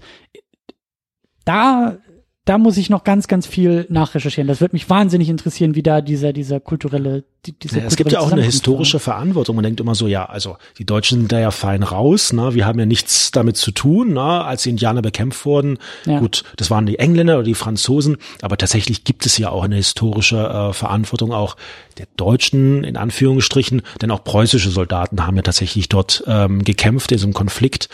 Und ähm, beispielsweise bei Kab Kabal und Liebe von Friedrich Schiller taucht dieser Aspekt auf, dass der, ähm, dass dort Soldaten von Preußen ähm, nun in die USA müssen und dort äh, quasi gegen die Indianer kämpfen sollen. Das ist nur so eine Randnotiz quasi, aber auch in diesem wichtigen Werk von Schiller taucht es auf. Also es gibt durchaus auch eine historische Verbindung zwischen Deutschen und diesem der Ausrottung womöglich oder diesem Kampf gegen Indianerstämme. Oder halt eben auch die deutschen Auswanderer. Ja, richtig. Ne? Die ja auch irgendwie dann im Westen unterwegs waren und halt auch Dinge gesehen haben müssen, Geschichten erlebt haben müssen, so, die wir aber auch gar nicht mehr, auch in der heutigen Zeit irgendwie so rezipieren oder wahrnehmen. Da ist eigentlich auch noch eine Menge Potenzial, äh, historisches Potenzial und eben Ja, auch stimmt. kulturelles Potenzial. Aber Wahnsinn, also ist er ja tatsächlich, ist, ist Mitic tatsächlich mit dem Film auch dann zumindest wahrscheinlich in kleineren Events oder so. Das wird ja keine Kinotour gewesen sein, aber das finde ich echt interessant, dass da, weil so, so etwas hätte ich auch vermutet, dass die Reaktion vielleicht auch so ausfällt, dass da, dass ihm gegenüber vielleicht ein bisschen mehr Respekt äh, gezollt wird als vielen anderen äh, Produktionen, Darstellern. So. Ich frage mich auch, ob er so einen Film nochmal machen würde. Ich frage mich nämlich, kann man quasi Hm. dieses Genre fortsetzen? Kann man heute noch in Deutschland einen Indianerfilm machen, so wie ihn die DEFA gemacht hat oder vielleicht auch in anderer Form die ähm, Bundesrepublik Anfang der 60er Jahre?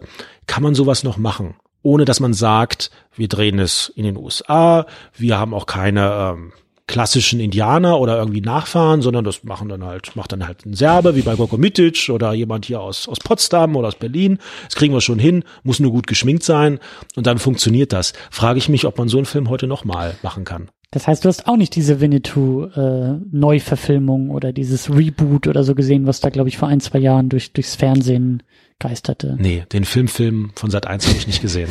Nee, aber das, das, das wäre jetzt so meine erste, ich ja auch nicht, wie gesagt, kein, kein äh, deutscher Western-Experte. Ähm, aber es wurde ja zumindest versucht. Ich, ich bin mir unsicher, ob der, ich würde mir gerne wissen, das interessiert mich jetzt tatsächlich, wer diesen Winnetou da gespielt hat. Weil ähm, das wäre natürlich auch so eine so eine Frage. Und ähm, wenn es jetzt eben kein äh, Nachfahre quasi ist, ähm, hat es dann nicht womöglich auch so eine rassistische Komponente? Weil ich glaube, das ist auch eine ganz wichtige Debatte, die in den USA geführt wird. Das kriegen wir hier wahrscheinlich gar nicht so so sehr mit. Wenn da Footballteams so heißen wie ehemalige Stämme der Indianer, darf, dürfen die das einfach so benutzen für ihre Werbezwecke, was da auch kulturell dranhängt. Wie viele machen sich darüber Gedanken? Ja.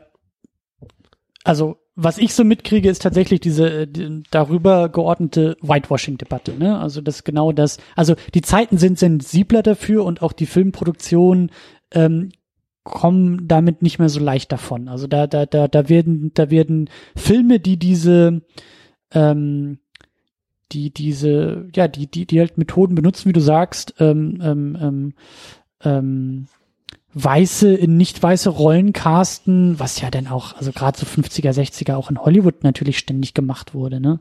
Äh, ähm, damit, damit kommt keiner mehr davon. Also da ist wirklich auch, auch in der Filmrezeption, auch in der Filmkritik, auch im, im auch das Publikum, auch, auch politisch, das ist, das sind alles sensiblere Zeiten. Ähm, wie, wie gesagt, letztes Jahr Scarlett Johansson, die halt irgendwie Ghost in the Shell, äh, äh, ne, das Ganze ist irgendwie in Japan verankert, das ist eine japanische Geschichte, basiert auf einem Anime. Da gab's jede Menge ähm, Schläge auf die Finger für. So, das, da wurde ganz oft gesagt, ich habe den Film nicht gesehen. Ich meine, dass da auch inhaltlich irgendwie noch was mit versucht wurde, das irgendwie zu adressieren und irgendwie zu sagen, ja, es gibt einen Grund, dass sie halt eben nicht japanisch oder Japanerin ist, sondern halt irgendwie so aussieht, wie sie aussieht. Aber auf jeden Fall ist die Zeit vorangegangen und wie du sagst, auch das, auch das würde mich, würde mich interessieren. Also mir geht's ja ganz genauso. Ich habe äh, am Anfang unseres Gesprächs davon gesprochen, wie ich äh, als Vierjähriger ein Indianerkostüm anhatte. Ähm, heute gibt's immer noch Karneval, Leute verkleiden ja. sich. Ich würde es mir, glaube ich, jetzt zweimal überlegen, ob ich jetzt nochmal als äh, Indianer gehe, auch wenn ich mich womöglich vielleicht an Chingachgook äh, anlehne und sage, ja, das ist ein Held, den habe ich schon äh, damals äh, gern geguckt, äh, verkleide ich mich als Indianer, ähm, würde ich mich auch heute sehr komisch fühlen, ähm, zu sagen, okay, ich verkleide mich als Indianer und bin gar keiner. Mhm. Was natürlich auch diese Debatte hat. Ne? Man erlebt sie ja in verschiedenen Kontexten ja auch. Ähm, und trotzdem muss man festhalten, dieser Film, Chingachgook, die große Schlange, weil wir darüber gesprochen haben, würde man den Film heute nochmal so machen. Ähm, er leistet viel. Also ich kann mich zum Beispiel an dieses äh, Gespräch erinnern in dieser Hütte auf dem See. Dort ähm, drei Weiße, also drei Nicht-Indianer unterhalten sich. Chingachgook ist ebenfalls äh, anwesend und die zwei von diesen drei wollen ähm, sich gar nicht mit Chingachgook unterhalten, wollen ihn gar nicht richtig ernst nehmen. Also was will der hier uns sagen? Das ist doch ein Wilder, ja. ähm, der, der ist nicht auf einer Stufe zivilisatorisch mit uns, der braucht sich in diese Debatten gar nicht, äh, die wir hier führen, einmischen, in diese Konflikte, die wir haben. Und Wildtöter ist es ja, was ich auch so ein bisschen problematisch finde, also nicht Chingachgook nimmt sich äh, die Stimme und sagt nun was, sondern es ist Wildtöter, der ihn beschützt und sagt, das ist quasi auch jemand, mit dem wir hier sprechen müssen, der ist genau auf der gleichen Ebene wie ihr auch. Und ähm, ich glaube, das ist, ist das Wichtige, was ähm, was dieser Film hier leistet, was er macht. Um, ähm, man gibt den Indianern quasi die, die Stimme zurück. Genau. Ja, ja. Oder zumindest eher. Ne? Ja. Auch wie wir gesagt haben, da sind immer noch einige Probleme drin und auch äh, äh, vielleicht auch ein bisschen historisch bedingte Probleme, aber den Eindruck hatte ich irgendwie auch, dass das kulturell zumindest ein bisschen sensibler ist oder zumindest auch in der Handlung, in den Geschichten einen anderen Fokus legt und ähm, da ist dann wahrscheinlich auch wieder dieser dieser äh, ähm, DEFA-Aspekt im Rücken, also so ein bisschen auch dieser Sozialismus, der im Film irgendwie vielleicht auch transportiert werden soll, dass natürlich dann die die die wenn man so will, sozialistischen Rothäute, die an eine Gemeinschaft, an eine Brüderlichkeit irgendwie äh, interessiert sind, interessieren sein sollten, die vom weißen, dekadenten Briten, Franzosen, Westler irgendwie ausgebeutet werden, in wirtschaftliche Abhängigkeit gedrängt werden, äh, in, in Verhältnisse äh, gezwungen werden, die denen überhaupt nicht irgendwie naheliegen, so, das, das, das schwingt natürlich auch noch denn dabei mit. Ne? Hast du das, das gespürt? Also, ich, das war schon so mein ja, Eindruck, dass, okay. dass da ähm, Finde ich ja spannend, weil wir sind ja quasi, wir haben, wir sind ja in zwei unterschiedlichen Ländern quasi geboren, ne? Ich in der DDR, du in der Bundesrepublik. Ähm, auch wenn es quasi nur zwei Jahre waren, in denen ich quasi die DDR als Baby quasi mitgenommen habe. Aber es gibt ja durchaus auch wissenschaftliche Untersuchungen über sowas wie so eine ostdeutsche Identität. Finde ich jetzt spannend, dass du sagst, ähm, ja, ich habe hier äh, Propaganda entdeckt in Chingachgook. Ich weiß halt nicht, ob ich es Propaganda nennen würde. Okay. Ich weiß selber, ich habe, ich weiß nicht, ob ich selber ein Propaganda äh, eine Definition für Propaganda hab. Äh, Propaganda klingt für mich erstmal stärker als das, was jetzt hier in einem Film passiert mhm. ist. So, ich hatte jetzt nicht den Eindruck, dass da, dass so mein intuitiver Propagandabegriff funktionieren würde, aber schon, dass ich habe einen Grund gespürt, warum die DEFA diesen Film in Auftrag gegeben hat oder zumindest ähm, warum vielleicht auch ähm, also dass dass, dass da etwas Eigenes passiert ist mit diesem klassischen Western-Trope, mit diesem klassischen Western-Genre, dass das halt eben, wie gesagt, ich habe jetzt nicht diese, ähm, ich habe jetzt nicht den direkten Vergleich, weil Karl und deutscher Western mir so ein bisschen fehlt, aber ich vermute schon eine Differenz zwischen diesen beiden äh, Herkunftsländern und Studios, in dem eben hier ähm, andere Konnotationen noch mitschwingen würde mich wundern, wenn irgendwie im Karl May oder vor allen Dingen im Hollywood-Western diese Dinge mitschwingen würden. Oder, oder, oder so betont werden. Das mag da vielleicht auch auftauchen, aber ich habe schon den Eindruck, dass hier allein diese Erzählperspektive durch Chingachgook als Protagonisten und als unseren äh, Anker irgendwie, weiß ich nicht, ob das in den anderen Vielleicht nimmt man es dem Film auch ähm, leicht ab, dass es ähm, vielleicht propagandistische Elemente enthält, weil man sagt, es passt so gut. Ne? Man hat da diese, ja. diese, diese Geschichte ähm, von diesem, von diesem Indianerhelden zum allererst mal was, was ganz anderes und ähm, man hat diese Rolle des Entrechteten. Man, die DDR hat sich ja selbst auch so gesehen. Ja, wir hier quasi gegen den Rest der Welt Warum könnt ihr uns international nicht anerkennen? Ähm, wir sind genauso legitimer Staat wie die Bundesrepublik. Ja, ähnliche Debatten ähnlich, äh, die auch hier verhandelt werden, wenn es um die Indianerstämme geht. Wem gehört hier eigentlich das Land? Ne? Ich ja. will hier gar nicht, vielleicht gehe ich auch zu weit, aber ich finde diese ganze, dieses Hineinversetzen in diese Rolle der Indianer, ähm, das ist natürlich auch ähm, sehr nett. Ne? Das kann man natürlich dann auch so, so machen, weil man dann ja auch hier diese Elemente mit rüberbringen kann. Vielleicht hat sich die DDR-Führung auch so ein bisschen so gesehen. Ich meine, das ist so, vielleicht, vielleicht bin ich da auch noch zu sehr in meinen eigenen Klischees verankert, aber mein Klischee ist natürlich ähm, ähm, DDR, DDR-Film, DDR-Kino, DDR-Propaganda betont eine Gemeinschaft, betont ein, ein Miteinander, betont den Sozialismus, während im Westen in der BRD, aber besonders in den USA ist es das Individuum, es ist irgendwie ähm, das Streben nach mehr, es ist der Besitz und, und, und das macht glücklich oder das, das ähm, schafft Sicherheit. So, weißt du, so, so nach dem Motto, der, der, der, der westliche Western, der mir jetzt auch, wie gesagt, eher nur so als Konstrukt im Kopf, weil ich kenne nicht viele so aus der Zeit, aber da hätte ich jetzt eher vermutet, der Cowboy ist doch der Held, weil der bringt doch Recht und Ordnung erst zu den unzivilisierten Völkern und der muss doch ins Dorf reiten, um irgendwie den Bösen zu erschießen und das passiert hier halt so nicht. So, die, die das, der Modus ist ein bisschen anders und wie gesagt, was ich vorhin auch meinte, da frage ich mich halt, da, müssen auch echt die Genre-Experten nochmal noch mal irgendwie so auf den Plan hier treten bei uns. Da wird mich nämlich echt interessieren. Also ist das nicht irgendwie schon fast Dekonstruktion des Genres, des klassischen Western-Genres? So kann man so weit gehen, das so zu nennen, oder bilde ich mir das jetzt nur ein? Weil ich würde sagen, dass du recht hast. Gerade wenn man nochmal auf den Anfang des Films kommt, dass es halt damit losgeht, ellenlang sich damit zu beschäftigen, wie jemand etwas darstellt, das schon passiert ist, wo man als, also als Filmschaffender würde man sagen, was, der stellt eine, eine Schlachter oder der stellt da so einen Kampf da, warum zeigen wir denn den Kampf nicht? Das ist doch viel, viel besser. Ja. Ähm, das kann man doch viel besser auf der großen Kinoleinwand präsentieren. Nein, wir sehen den Haupthelden, Chingachgook, wie er einer versammelten Mannschaft von Indianern nun seinen Kampf davor führt, ähm, lässt sie daran teilhaben. Und es geht wirklich ein äh, paar Minuten und macht da quasi Pantomime. Na, weil ja. diesen Feind gibt's ja nicht, den hat er ja schon besiegt. Und ähm, das damit zu starten, zeigt ja schon so ein bisschen, okay, wir wollen uns dieser Kultur nähern. Wie ja. wurden Nachrichten übermittelt? Wie ja. hat man ähm, andere an seinen Ereignissen und Geschehnissen ähm, teilhaben lassen? Was war wichtig? Was musste man äh, weitergeben? Wie wurde das auch dargestellt? Ja, es gab nun keinen Fernseher, wir hatten keinen Beamer aufgestellt, sondern derjenige musste das nun irgendwie glaubhaft darlegen. Ich wollte mit dir ja auch noch äh, übers Ende sprechen, weil ich das auch nicht so ganz so so so die letzten Bilder ähm, habe ich auch noch nicht so ganz verarbeitet, weil es endet ja damit, äh, großes Finale, großer Showdown, es wird wild durch die Gegend geschossen in diesem, in diesem, in dieser, wie gesagt, ich glaube, sie nennen es Arche, aber auf jeden Fall in diesem, dieser Hütte auf dem See, diese schwimmende Hütte.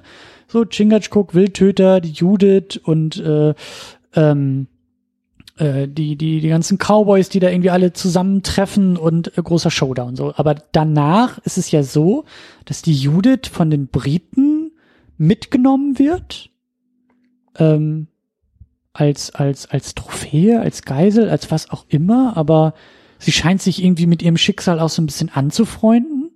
Ich hätte auch den Eindruck, dass sie sich das Leben auch ähm, zwischen diesen beiden so nicht richtig vorstellen kann. Also wo mhm. werden sie quasi äh, leben? Na, die beiden können sich halt ineinander verlieben, aber wo bauen sie quasi danach ihr, ihr Nest, wenn man so bildlich aussprechen möchte? Weil das ist der Punkt. Wildtöter sitzt im selben Kanu mit Chingachgook und Chingachgook neuer Frau. Ja, das stimmt. So, also er, er, ich will nicht sagen, er wechselt die Lager, aber es hat so ein bisschen diesen, diesen, diesen, ja, diese, diese Ebene ja schon dabei. So Wildtöter ist halt nicht, also hat auch keinen Bock auf die Briten, hat keinen Bock auf diesen ganzen äh, westlich weißen materialistischen Quatsch, den sie da irgendwie aufführen, sondern sein ja. Kumpel. Ja, rausgehen, Abenteuer. Ja. Und ähm, Judith geht, also ich habe es nicht als als Zwang wahrgenommen. Ich glaube, sie geht nicht gern, aber sie geht halt mit. Sie geht mit in dieses ja. Vor, ähm, wo sie bewacht wird, wo sie sicher ist, wo sie keine Gefahren mehr ähm, fürchten muss, weil dort die Soldaten stationiert sind. Das ist quasi, das ist ihr Leben bisher gewesen. Sie hat diesen Einblick jetzt quasi bekommen durch Chingachgook und Wildtöter, hat sich womöglich auch in Wildtöter verliebt, aber äh, kann sich nicht vorstellen, dass das äh, auf lange Sicht trägt und geht zurück. Hat auch was Tragisches, ne? Wie ist es denn bei Karl May? Wie, wie, wie gehen Winnetou und Old Shatterhand auseinander am Ende so einer, so einer Geschichte? Die erleben wahrscheinlich auch das wildeste Abenteuer und Winnetou ist immer an der Seite von Old Shatterhand und man schießt sich dann da irgendwie so durch die Prärie und ob es jetzt nun gegen Indianer oder Cowboys ist erstmal egal. Aber wie endet so eine Geschichte denn dort? Ist es denn immer wieder der Abschied von Winnetou, der sagt, ich muss wieder zurück in meine ja. Welt, in mein, äh, äh in meine Gruppe, in meinen in meine Lebenswelt so, ich, ich, ich kann nicht mit dir mit, lieber Old Shatterhand, wir müssen dann irgendwann wieder uns treffen oder wie funktioniert das? kann man sich so vorstellen wie, wie auf so einer Theaterbühne, ne? Für, wenn, für das wichtige Abenteuer, wo Winnetou gebraucht wird, taucht er auf, ist mhm. quasi hier auch ähm, nicht in einer schwachen Position dargestellt, aber wenn dieses Abenteuer quasi erledigt ist, dann verlässt er die Bühne und ist auch erstmal eine Weile weg und Old Shatterhand äh, erlebt dann andere Abenteuer und braucht Winnetou nicht immer quasi als sein ähm, Helferlein, in, sein Retter in der Not, sondern dann gibt's halt eben noch diese anderen Geschichten. Also Old Shatterhand und Winnetou ist kein, kein Duo, sondern ist halt Old Shatterhand. Und es gibt halt eben noch Aha. diese tollen Geschichten mit Winnetou.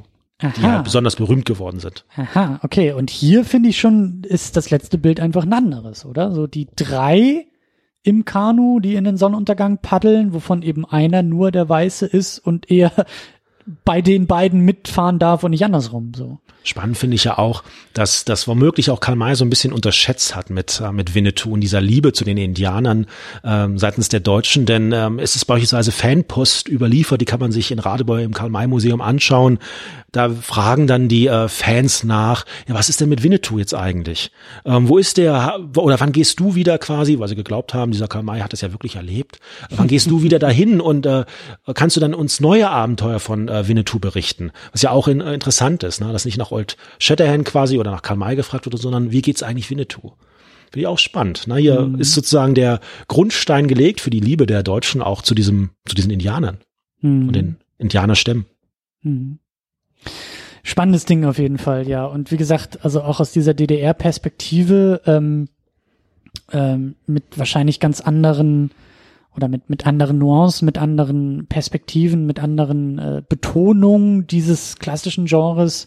Ähm, aber da können wir ja darüber hinaus vielleicht auch noch mal so ein bisschen fragen oder wieder zu dieser Ausgangsfrage zurückkehren, die wir, die wir beide uns, glaube ich, mit ein bisschen, ja, was ist es denn, mit, mit, mit, mit großen Fragezeichen auch irgendwie nähern, ne? Weil wir beide das, glaube ich, immer noch kurios finden, dass in Deutschland West wie Ost, Ost wie West diese, diese, ja, diese, diese, ich, ich, ich finde ich finde deine Bezeichnung Blockbuster auch sehr passend. Also diese, die, die Blockbuster der Zeit waren einfach Westernfilme. Waren Filme, war ein Genre, bei dem man im ersten, bei dem ich im ersten Moment einfach denk, das hat doch mit uns überhaupt nichts zu tun. Also rein historisch schon nicht, dass man sagt, ja klar, ähm, äh, schallt die Besiedelung des amerikanischen Westen hier in Deutschland äh, noch irgendwie nach. Außer wahrscheinlich über eben Karl May, der, der mit seinen Büchern da wahrscheinlich eine Menge geprägt hat. Ich glaube, es gibt auch keinen Anspruch, zum Beispiel seitens der USA oder der Gebiete, in denen sozusagen Indianer ähm, lebten oder leben, zu sagen, nur wir dürfen quasi Filme darüber machen. Kritisch gern, alles reflektierend und nachvollziehbar, auch mit so einer neuen Perspektive womöglich. Aber nur wir dürfen es machen, weil auf unserem Gebiet ist es quasi ähm, passiert und ähm, wir müssen uns damit auseinandersetzen. Ja, soweit richtig. Aber ich denke, ich glaube, es ist auch spannend, andere Länder zu sehen, die nur eine indirekte Verwicklung in diese historischen Geschehnisse haben, sie anzuschauen und zu gucken, wie können die das filmisch ähm, verarbeiten? Wie schauen die sich das an? Welchen Blickwinkel bringen die eigentlich mit auf diese Debatte? Aber, aber genau das meine ich ja. Allein die Tatsache, dass da eine Sehnsucht in anderen Filmnationen stattfindet, das finde ich halt so bemerkenswert. Es ist ja auch nicht so, oder mir, mir, mir fällt nicht, mir, mir fällt kein Vergleich ein, dass man sagt, ja klar, die ganze Welt setzt sich mit dem deutschen Mauerfall auseinander. nö, das machen wir hauptsächlich im Film. Ähm, die ganze Welt setzt sich mit äh, weiß ich nicht, chinesischer Revolution auseinander, setzt sich mit äh, dem Vietnamkrieg auseinander, setzt sich mit Fukushima auseinander. Das ist dann ja doch eher so eine Sache, die dann irgendwie bei den Beteiligten in Anführungszeichen zu Hause stattfindet. Aber warum ist der Western so ein, ein Phänomen, so ein, ein, ein Motiv, das ja nicht nur in den USA und nicht nur irgendwie im, im Westen dort stattfindet. Das, das ja. Speziell bei dem Film muss man, glaube ich, auch diese DDR-Perspektive einnehmen, weil ich stelle mir gerade meine Eltern vor, die quasi ja umgeben waren von einer Mauer beziehungsweise ja. von einer von einer Grenze, über die sie nicht konnten.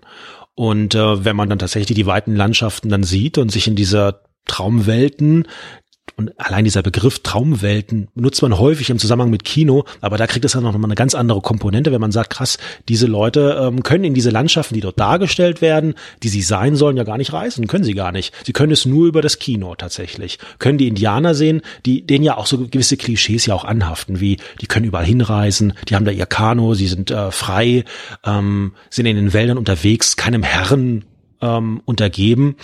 Und ähm, das ist auch eine unglaubliche Romantik und romantisierende Haltung womöglich auch, ja, ja. die der Indianer womöglich auch nicht äh, ja gerecht wird, weil ich kann mir gut vorstellen, immer wenn ich von Indianern spreche, dann ist es immer so was Ehrfürchtiges. Dann ähm, fallen mir da der unglaubliche Bluts, wir haben über die Blutsbrüderschaft gesprochen. Ne? Das ja, sind ja sehr edle Motive. Ist ja unglaublich, na, bis in den Tod halten wir zusammen und äh, unsere Freundschaft kann nichts trennen, ob das nun wirklich so war. Also ich bezweifle es stark. Ähm, ich finde es spannend, dass die Deutschen das hat die Indianer auf den Podest zu tun. stellen. Ja, ja, ja, genau.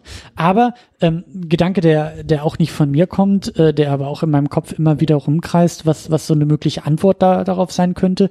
Naja, es ist vielleicht auch einfach Nachkriegseskapismus. Ne? Wenn du mal einfach mal guckst so in die Zeit 60er Jahre, ähm, ich weiß nicht, wann Karl May, wann wann die Bücher publiziert wurden. Ähm, ich glaube so ähm, zweite Hälfte des äh, 19. Jahrhunderts. Also 1850, 1870. Würde ich jetzt vermuten, genaue Zahlen. Okay. Also ich glaube, äh, Karl May selbst lebte so von Mitte des 19. Jahrhunderts bis 1910 so in dem Recht. Also hat sozusagen Anfang des 20. Jahrhunderts noch äh, noch gelebt. Aber das war sozusagen der der Schaffenszeitraum. Ja, spannend. Okay, weil weil die Verfilmung dann ja halt auch viel viel später kam. Also die die Bücher wurden dann wahrscheinlich auch lange und viel gelesen. Aber so so die Vermutung, dass halt nach dem Kriegstrauma, Erster Weltkrieg, Zweiter Weltkrieg ähm, es gab, also der Wunsch nach Nostalgie, der ja immer da ist und und äh, ne, den wir heute ja auch erleben, weil heute ist irgendwie alles irgendwie aus den 80ern wieder aufgekocht und im Kino und im Film und im Videospiel und im Buch und im Comic und sonst wo zu sehen.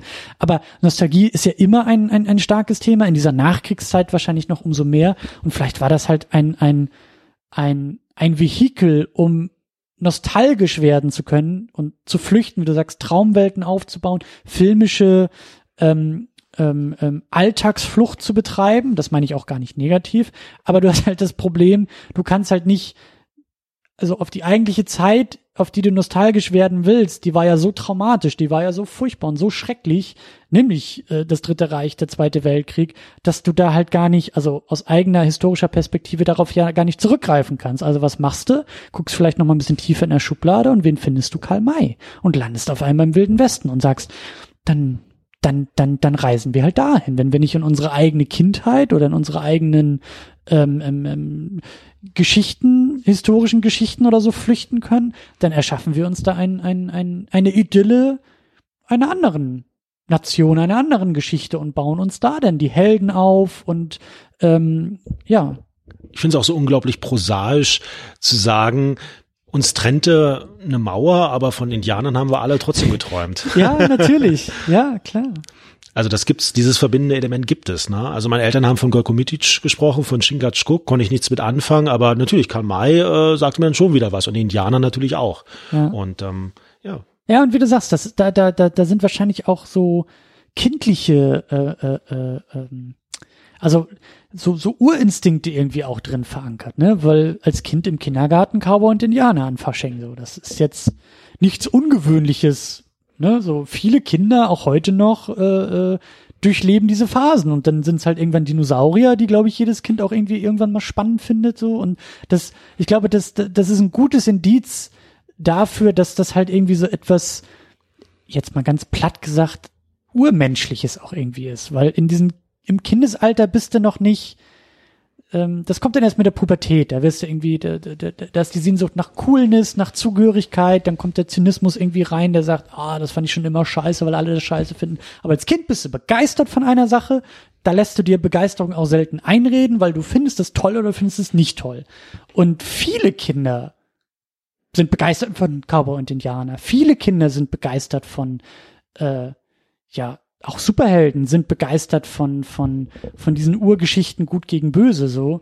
Und ich glaube, da kommt auch irgendwie was her. Wie du sagst, Ost und West sind getrennt durch die Mauer, aber im Kino sind sie vereint, weil sie alle von Cowboy und Indianer träumen. Mit vielleicht ein bisschen anderen Nuancen und Vorzeichen und so, aber alle wollen sie in den Wilden Westen reisen. Ja, oft hat es auch was von Fantasy, ne? Obwohl es ja eigentlich ja. diesen historischen Punkt hat. Ja, gab's alles in der Form, in abgewandelter Form gab's das so, aber man kann sich natürlich hineinträumen und man Fantasy kann seine eigenen ist ein tolles, Geschichte. ist, ist ein tolles Stichwort Ja. dazu, weil du hast recht. Also klar, es gab die historische Verankerung, aber das, was da im Kino passiert ist, hat mit der Historie so wenig zu tun. Und mit, wie du sagst, wenn Karl May sich da hinsetzt und seine Bücher schreibt und nie da gewesen ist, dann ist das halt Fantasy, Ja. die nach, nach Historie aussieht oder die sich leicht so liest. Und dann kommen die Fanbriefe und fragen, Mensch, Karl May, wo ist denn dein alter Freund Winnetou geblieben? Grüß den mal von uns, so. Das äh, ist aber, wie du sagst, Fantasy. Und Fantasy ist, ist, ja. Ich glaube auch, dass dieser Aspekt eine Rolle spielt, dass ähm, Indianer, jedenfalls wird das ja immer so romantisierend auch dargestellt, im Einklang sind mit sich und Mhm. auch mit der Natur. Die leben von der Natur. Es gibt ja auch immer diese Klischees, dass man sagt, ja, die töten ja auch nur so viele Büffel, wie sie gerade nun brauchen. Ne? Ob das auch immer historisch so stimmt, wage ich manchmal auch zu bezweifeln. Aber jedenfalls wird so vermittelt, ja, die töten nur so viele Büffel, wie sie gerade brauchen. Und dann kam sozusagen der Festmann und hat da quasi ähm, die ganzen Büffelherden niedergemacht, einfach aus Spaß, weil sie Lust hatten am, am Jagen. Und ähm, das ist natürlich auch so ein, so, so ein Punkt, der eine, der da eine Rolle spielt, dieses authentische Leben womöglich, das Indianer führen, dass man heute in dieser Form in unserer großen Stadt, wir nehmen hier in Berlin auf, ja in der Form gar nicht führen kann. Ja, ja, ja, Sehnsucht nach Natürlichkeit oder nach imaginierter Natürlichkeit, die ist, glaube ich, auch äh, zeitlos, egal, egal wo du bist. Ist ja natürlich auch ein gefährlicher Gedanke. Ich glaube, das ist ähm, gerade ähm, Deutschland hat eine sehr bewegte Geschichte des 20. Jahrhunderts und wenn man sagt, ähm, der das Indianergenre spielte über die Jahrzehnte hinweg bis ins 19. Jahrhundert, also in das Jahrhundert, wo Deutschland Nation geworden ist, es galt ja auch Deutschland als die verspätete Nation, ähm, müsste man wahrscheinlich auch dieses Indianergenre, dieses sich hineinträumen in andere Gesellschaften, dem authentischen Leben, wahrscheinlich auch in wissenschaftlichen Untersuchungen noch genauer nachspüren, ob sich da nicht auch was widerspiegelt, was man dann in anderer Form ähm, schrecklich sich ähm, historisch dann dargelegt hat in Deutschland, ohne das genauer nachvollziehen oder hineingehen zu können in diese Debatte. Aber ich glaube, dass es da einen kleinen Punkt gibt. Mhm.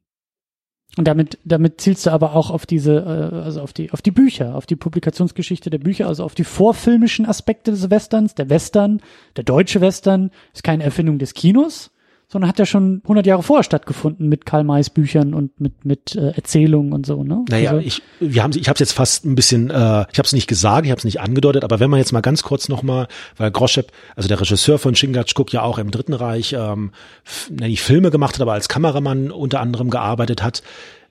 Es gab ja auch da diese Strategie zu sagen, ähm, Lebensraum im Osten müssen wir schaffen. Wir brauchen Platz, na, um da zu siedeln und äh, um da sozusagen unsere neue ähm, Welt zu schaffen. Und ähm, ich will jetzt nicht zu viel hineininterpretieren, aber da gibt es eine Verbindung. Ich glaube, da, da gibt es eine kleine Verbindung zu sagen, okay, jetzt auch wir hinaus in dieses wilde neue neue Leben. Und natürlich, wenn man sagt, Karl May wurde über die Generation hinweg getragen, und ich habe es ja auch gelesen, ähm, zu Teilen zumindest, ähm, dann muss man auch fragen, okay, dann hat natürlich auch diese Generation das gelesen und wahrscheinlich auch sehr gut gelesen, die dann im Zweiten Weltkrieg dann aktiv wurde.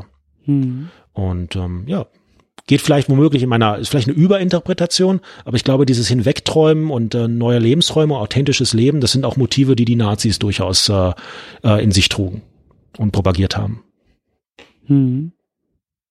Ja, also Oh Mann. für mich, für mich, für mich klingt das jetzt erstmal nicht so abwegig, aber auch da, das, was irgendwie für mich intuitiv immer so, ähm, also es war für mich immer ein Widerspruch, deutscher Western. Das geht nicht. Das, das, das passt nicht zusammen. Das, das, das, da gibt es, da gibt es kein, kein, kein, kein Grund für oder das, das, das konnte ich mir einfach nicht erklären. Aber das wird so nach und nach verstehe ich das immer besser, warum eben auch in Deutschland vielleicht auch, vielleicht besonders in Deutschland, Ost wie West einfach davon geträumt wurde und das halt immer wieder erzählt wurde. So, ich dachte halt lange Zeit, dass das Märchen etwas ist, was uns als Kulturkreis im Erzählerischen so ausmacht. Ja, ist es wahrscheinlich auch.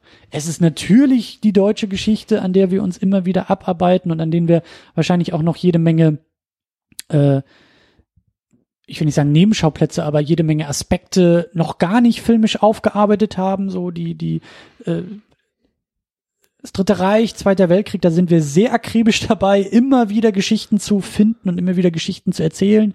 Eben auch der Konflikt Ost-West, ganz besonders die Wiedervereinigung. Da gibt es ganz, ganz viele Geschichten, die wir erzählen, die wir immer wieder erzählen.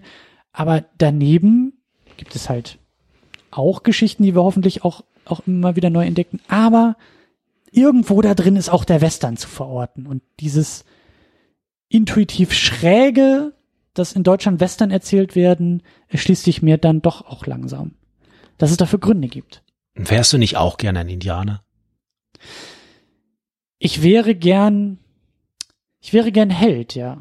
Heldengeschichten sind ja eine Sache, die mich, die mich schon immer interessiert haben und deswegen die Superhelden und so. Und äh, klar, so der, der die Sehnsucht nach Helden ob es jetzt nun der Chingachgook ist, der seine Stämme äh, äh, verbrüdert, der es schafft, seine Völker zu vereinen und damit den Weißen vielleicht davon zu jagen oder in Schach zu halten. Das ist auch ein Held. Oder ob es eben dann der, der gute Cowboy ist, der in Hollywood im Western einreitet und mal, mal aufräumt im Saloon und da mal die ganzen Rabauken irgendwie aus dem Saloon schmeißt und irgendwie so. Es sind halt immer wieder diese Heldengeschichten, immer wieder Helden, immer wieder von Helden zu erzählen. Und das, das tut der deutsche Western oder das tut zumindest hier der DeFi Western ja auch auf seine Art und Weise. In seinen, mit seinen Vokabeln, in seinen Geschichten, aber ich sehe da auch Heldengeschichten irgendwie drin. Ja. Um die eigene Frage zu beantworten, ich glaube, ich wäre auch gern Indianer. Weil gar nicht so sehr dieses authentische Leben, aber ich habe manchmal den Eindruck, bestimmte Fragen stellen die sich auch einfach gar nicht so. Also da geht's dann halt nicht darum, warum soll man jetzt in ein anderes Land so, ich bin noch hier und fühle mich gut und habe hier mal alles, was ich brauche und äh, Manitou wird's quasi schon schon richten. Und das ist natürlich auch eine gewisse Sicherheit. Ne? Also muss, jetzt, muss, muss mich wahrscheinlich jetzt auch kritisch hinterfragen, was das über mich aussagt, wenn ich gern äh, dieses romantisierende Bild eines Indianers glauben möchte und sagen möchte, ja, gern, natürlich für einen Moment würde ich das auch gern mal äh, so sein und wissen ganz genau so, das ist ist das, was ich benötige, was ich brauche und muss da nicht in die große Stadt und in der großen Fabrik arbeiten. Ja, ja, ja, ja. Und musste auch nicht diesen klassischen amerikanischen Traum irgendwie vom Tellerwäscher zum Millionär und mit harter Arbeit, weil ich habe doch alles, es ist doch alles da. Ich lebe doch im Einklang mit mir selber, mit der Umgebung, mit der Natur.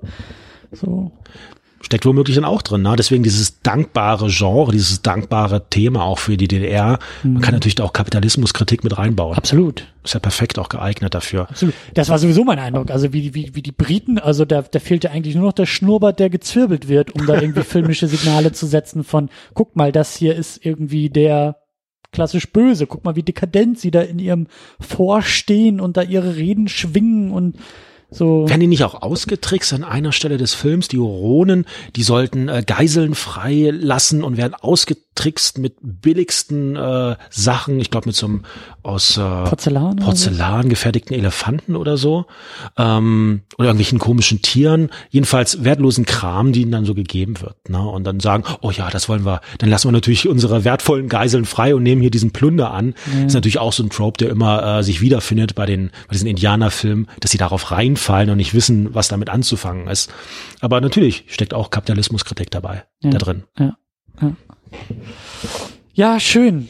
Sehr, sehr schön. Da haben wir doch einfach mal einfach mal den DEFA-Western in die Sendung geholt. Ich gucke mir hier auch noch mal so diese Blu-ray an, weil hier steht immer die ganze Zeit an der Seite eine 2. Hast, hast du da eigentlich so eine, ist das so eine Collection oder hast du, hast du nur die, nur die Blu-ray äh, im Schrank? Na, erstmal finde ich spannend, dass es eine Blu-ray ist, weil ich hatte ja. ja. gedacht, in Vorbereitung auch auf diesen Podcast zu sagen, okay, wir müssen in die Archive, vielleicht gibt's ja irgendwie so einen YouTube-Mitschnitt äh, oder irgendetwas, aber die Firma, ähm, die diese DVD oder diese Blu-ray auch äh, herausgibt, wirbt ja auch damit HD Neuabtastung. Ja, also scheint es ja tatsächlich, es geht hier nicht um eine Liebhaberfassung, sondern es geht tatsächlich darum, ja, das ist hier noch etwas, was viele Menschen interessiert und das können wir gut absetzen und wird quasi auch in dieser Edition mit mit angeboten. Und Naja, zwar- es ist halt auch Filmgeschichte, die damit erhalten wird und bleibt. Ne? ja, aber es Also- gibt so viele Filme, die nicht digitalisiert wurden oder die nicht auf Blu-ray erschienen sind und in Deutschland gemacht wurden. Und ähm, Chingachgook hat es anscheinend äh, verdient, äh, auch auf Blu-ray ähm, in HD quasi glänzen zu dürfen. Mhm. Finde ich erstmal schon einen spannenden Aspekt. Mhm. Aber hast du denn auch, äh, also ist das, äh, sieht aus wie eine Blu-ray aus einer Box, aus einer Collection oder äh, ist das ein Einzelstück bei dir am Regal? Das ist mein Einzelstück tatsächlich, Okay. was jetzt äh, dieses Genre, des, äh, dieses Indianer-Genre ähm, angeht. Was ich übrigens auch spannend finde, weil du ja auch quasi an anderer Stelle dieser Frage nachgehst, wann hat man tatsächlich so ein Genre, ne? was ist sozusagen Mhm. Was das ein Superhelden-Genre? Genre? Ja. Und ähm, ich spreche jetzt wie ganz gewohnt davon, dass man sagt, ja, das ist das Indianer-Genre. Ne? Ähm, interessant, ne? das ist ich glaube sogar, man könnte es auch abgrenzen und sagen, das, was wir heute sehen, du hast den Sat1-Film angesprochen, diese neue Karl-May-Verfilmung ist deutscher Western, aber ich glaube, Indianerfilme, die gab es mal und gibt es nicht mehr. Ja, ja, ja. Also ein Genre, das es in einem Land gab, das mit dem Land quasi untergegangen ist. Soweit würde ich, glaube ich, gehen. Gerade Hast wenn du- es um Karl-May-Verfilmungen geht. Hast, hast du denn noch Lust, auch mehr im Indianerfilmgenre, im DEFA-Western noch zu schauen? Oder bist du jetzt erstmal gesättigt und sagst, Lektion gelernt? Ich würde mir, glaube ich, die letzten, die so erschienen sind in der Hm. DDR, gern noch anschauen. Das ist jetzt ein früher Verfechter, die Nummer zwei von 1967. Ähm, bis in die 80er Jahre wurden vereinzelt solche Filme noch gemacht. Ähm, Hauptzeit war aber Ende der 60er, Anfang der 70er Jahre. Beispielsweise kann ich mich erinnern, dass meine Eltern immer geschwärmt haben von der Verfilmung Blauvogel. Das ist eine sehr späte Verfilmung ähm, innerhalb der DDR, auch zu diesem Genre, Indianer-Genre. Das ist auch so ein Film, den würde ich mir jetzt, glaube ich, gerne nochmal anschauen, dass ich danach hake quasi. Wie ging das eigentlich aus? Stimmt. Was, was für eine Botschaft haben äh, die Indianerfilme Ende der 70er, in den 80er Jahren, wo ja auch erkennbar ist, okay, hier geht irgendwas vielleicht in die Brüche womöglich. Hier verändert sich was in unserem Land oder alles geht so weiter, Stagnation, bleibende Zeit. Kann ja auch so eine Botschaft sein, die sich in diesen Indianerfilmen der DEFA in den 80er Jahren, in wenigen, die es da noch gab, ähm, widerspiegeln kann. Hm, Wie war die Entwicklung des Genres? Gab es eine Entwicklung oder, oder halt nicht? Wie ist die Zeit in die Filme vielleicht auch gewandert und gerückt? Ja. Spannend finde ich ja auch, dass Golko Mitic, der hörte ja dann quasi nicht einfach auf. Also man könnte sagen, ja, was wurde eigentlich aus Golko Mitic? Hm, hm. Und der hatte ja tatsächlich nicht nur diese ostdeutsche Karriere, wir hatten darüber gesprochen, sondern ja, in deiner Heimat ähm, hat er noch Indianer nachgespielt äh, in den 90ern. Ähm, glaub selbst sogar als Winnetou, ne? Dann in einer Karl-May-Verfilmung oder Karl-May-Theaterstück. Ja, ja, diese, diese Karl-May-Festspiele, die in Bad Genau, Segeberg irgendwie genau. stattfinden, da war, da war ich auch nie so, also ich will nicht sagen, das ist von meiner Haustür, aber es war schon so in, auch nicht in der Region, aber im im selben Bundesland, sagen wir es mal so, ne, aber schon, ähm, ähm, ja, schon, schon äh, eine Hausnummer, also das in Bad Segeberg ist, ist auch ein Riesending. Ich habe da auch noch mal ein bisschen bei Wikipedia eben reingeguckt und dann nach der Wende ist, ist äh, äh, Gojko Mitic da halt als Winnetou auch gecastet worden und hat da dann eben so Freilufttheater und da wahrscheinlich dann auch noch mal zu Pferd und im, im äh, in, in, in, in großer Bewegung, in großer Action dann halt den Winnetou gespielt. Ähm, ich glaube dann auch später, ich weiß gar nicht, wie lange das, ich glaube relativ lang hatte das bis bis in die 2000er. Ich glaube, er war irgendwie echt sehr sehr lange, ich glaube sogar auch als als als längster von allen oder so in der Rolle. Auf jeden Fall kam er dann irgendwann danach noch mal irgendwie als Winnetous Vater Klar, äh, bietet sich an. Ja, aber äh, ja, also die die die Rolle oder das Genre, dem Metier ist er ist er nicht fremd geblieben, das auf jeden Fall. Ne? Ähm, Und er konnte einfach anknüpfen.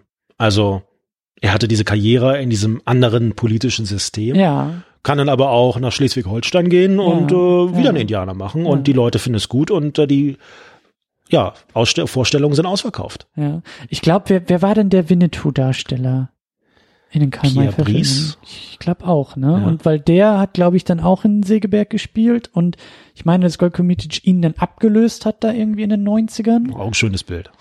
Ja, ja, aber dann sind auch erst die Zahlen so ein bisschen runtergegangen, so, weil. Wer kommt da? Genau, wer kommt da? Das hat doch hier jahrelang gut funktioniert, aber am Ende waren sie dann auch wieder äh, ganz weit oben. Also ja, es ist, der Erfolg war auch da und was ich auch gelesen habe, dass das ähm, da, da, da, da, da ist mir das Herz wieder aufgegangen. Ähm, und zwar ist es irgendwie, ich glaube, da in, in irgendwo in Sachsen ähm, gibt es ein, ein Golko Mitic, ich glaube, ich weiß nicht, wie sich das nennt, ein, ein Schauspielverein oder so, der sich nach ihm benannt hat.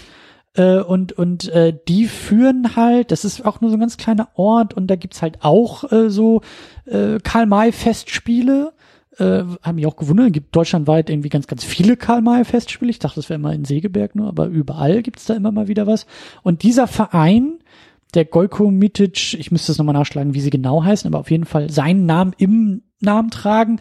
Da geht's dann besonders um Kinder und Jugendliche, die dann halt selber, also das, das ist wohl irgendwie die, die, irgendwie so ein Slogan wie, ich glaube, die, die jüngsten Karl-May-Festspiele oder die kleinsten Karl-May-Festspiele, weil da eben Kinder und Jugendliche schon mitspielen. So. Das finde ich natürlich mega interessant und mega heiß, wie da erstmal auch eine gewisse, Le ich will nicht sagen Legende, aber eine, eine Legacy aufgebaut wird. Also, dass Golko Mitic da noch ähm, im Namen zumindest Pate ist und irgendwie etwas weiterträgt und dann halt mit Kindern und Jugendlichen, die da über Cowboy und Indianer auch ins Schauspiel gebracht werden. Das, das finde ich total klasse. Also das klingt total super. Finde ich auch gut. Also bei mir ist es ja so erfolgt, dass ich habe davon am Anfang gesprochen, dass der Großvater kam und mir die Karl-May-Bücher mhm. hingehalten hat. Aber da muss es ja dann so gelaufen sein, dass äh, ja ostdeutsche Eltern, die das noch im Kino erlebt haben, gesagt haben, natürlich, das ist ein wichtiges Genre, das sind äh, wichtige Botschaften, die da vermittelt werden. Das müssen wir natürlich auch unseren Kindern zeigen und äh, beibringen. Und wenn du sagst, dass Kinder und Jugendliche sich jetzt mit diesen alten Filmen auseinandersetzen, ähm, unterstützt ja. das ja auch nur unsere These vom, vom deutschen Western, vom deutschen Indianerfilm, ja. Der sich über die Generation hinweg trägt. Würdest du das denn auch, du, du hast ja selber diese Frage gestellt, warum sollte man denn heute noch gucken?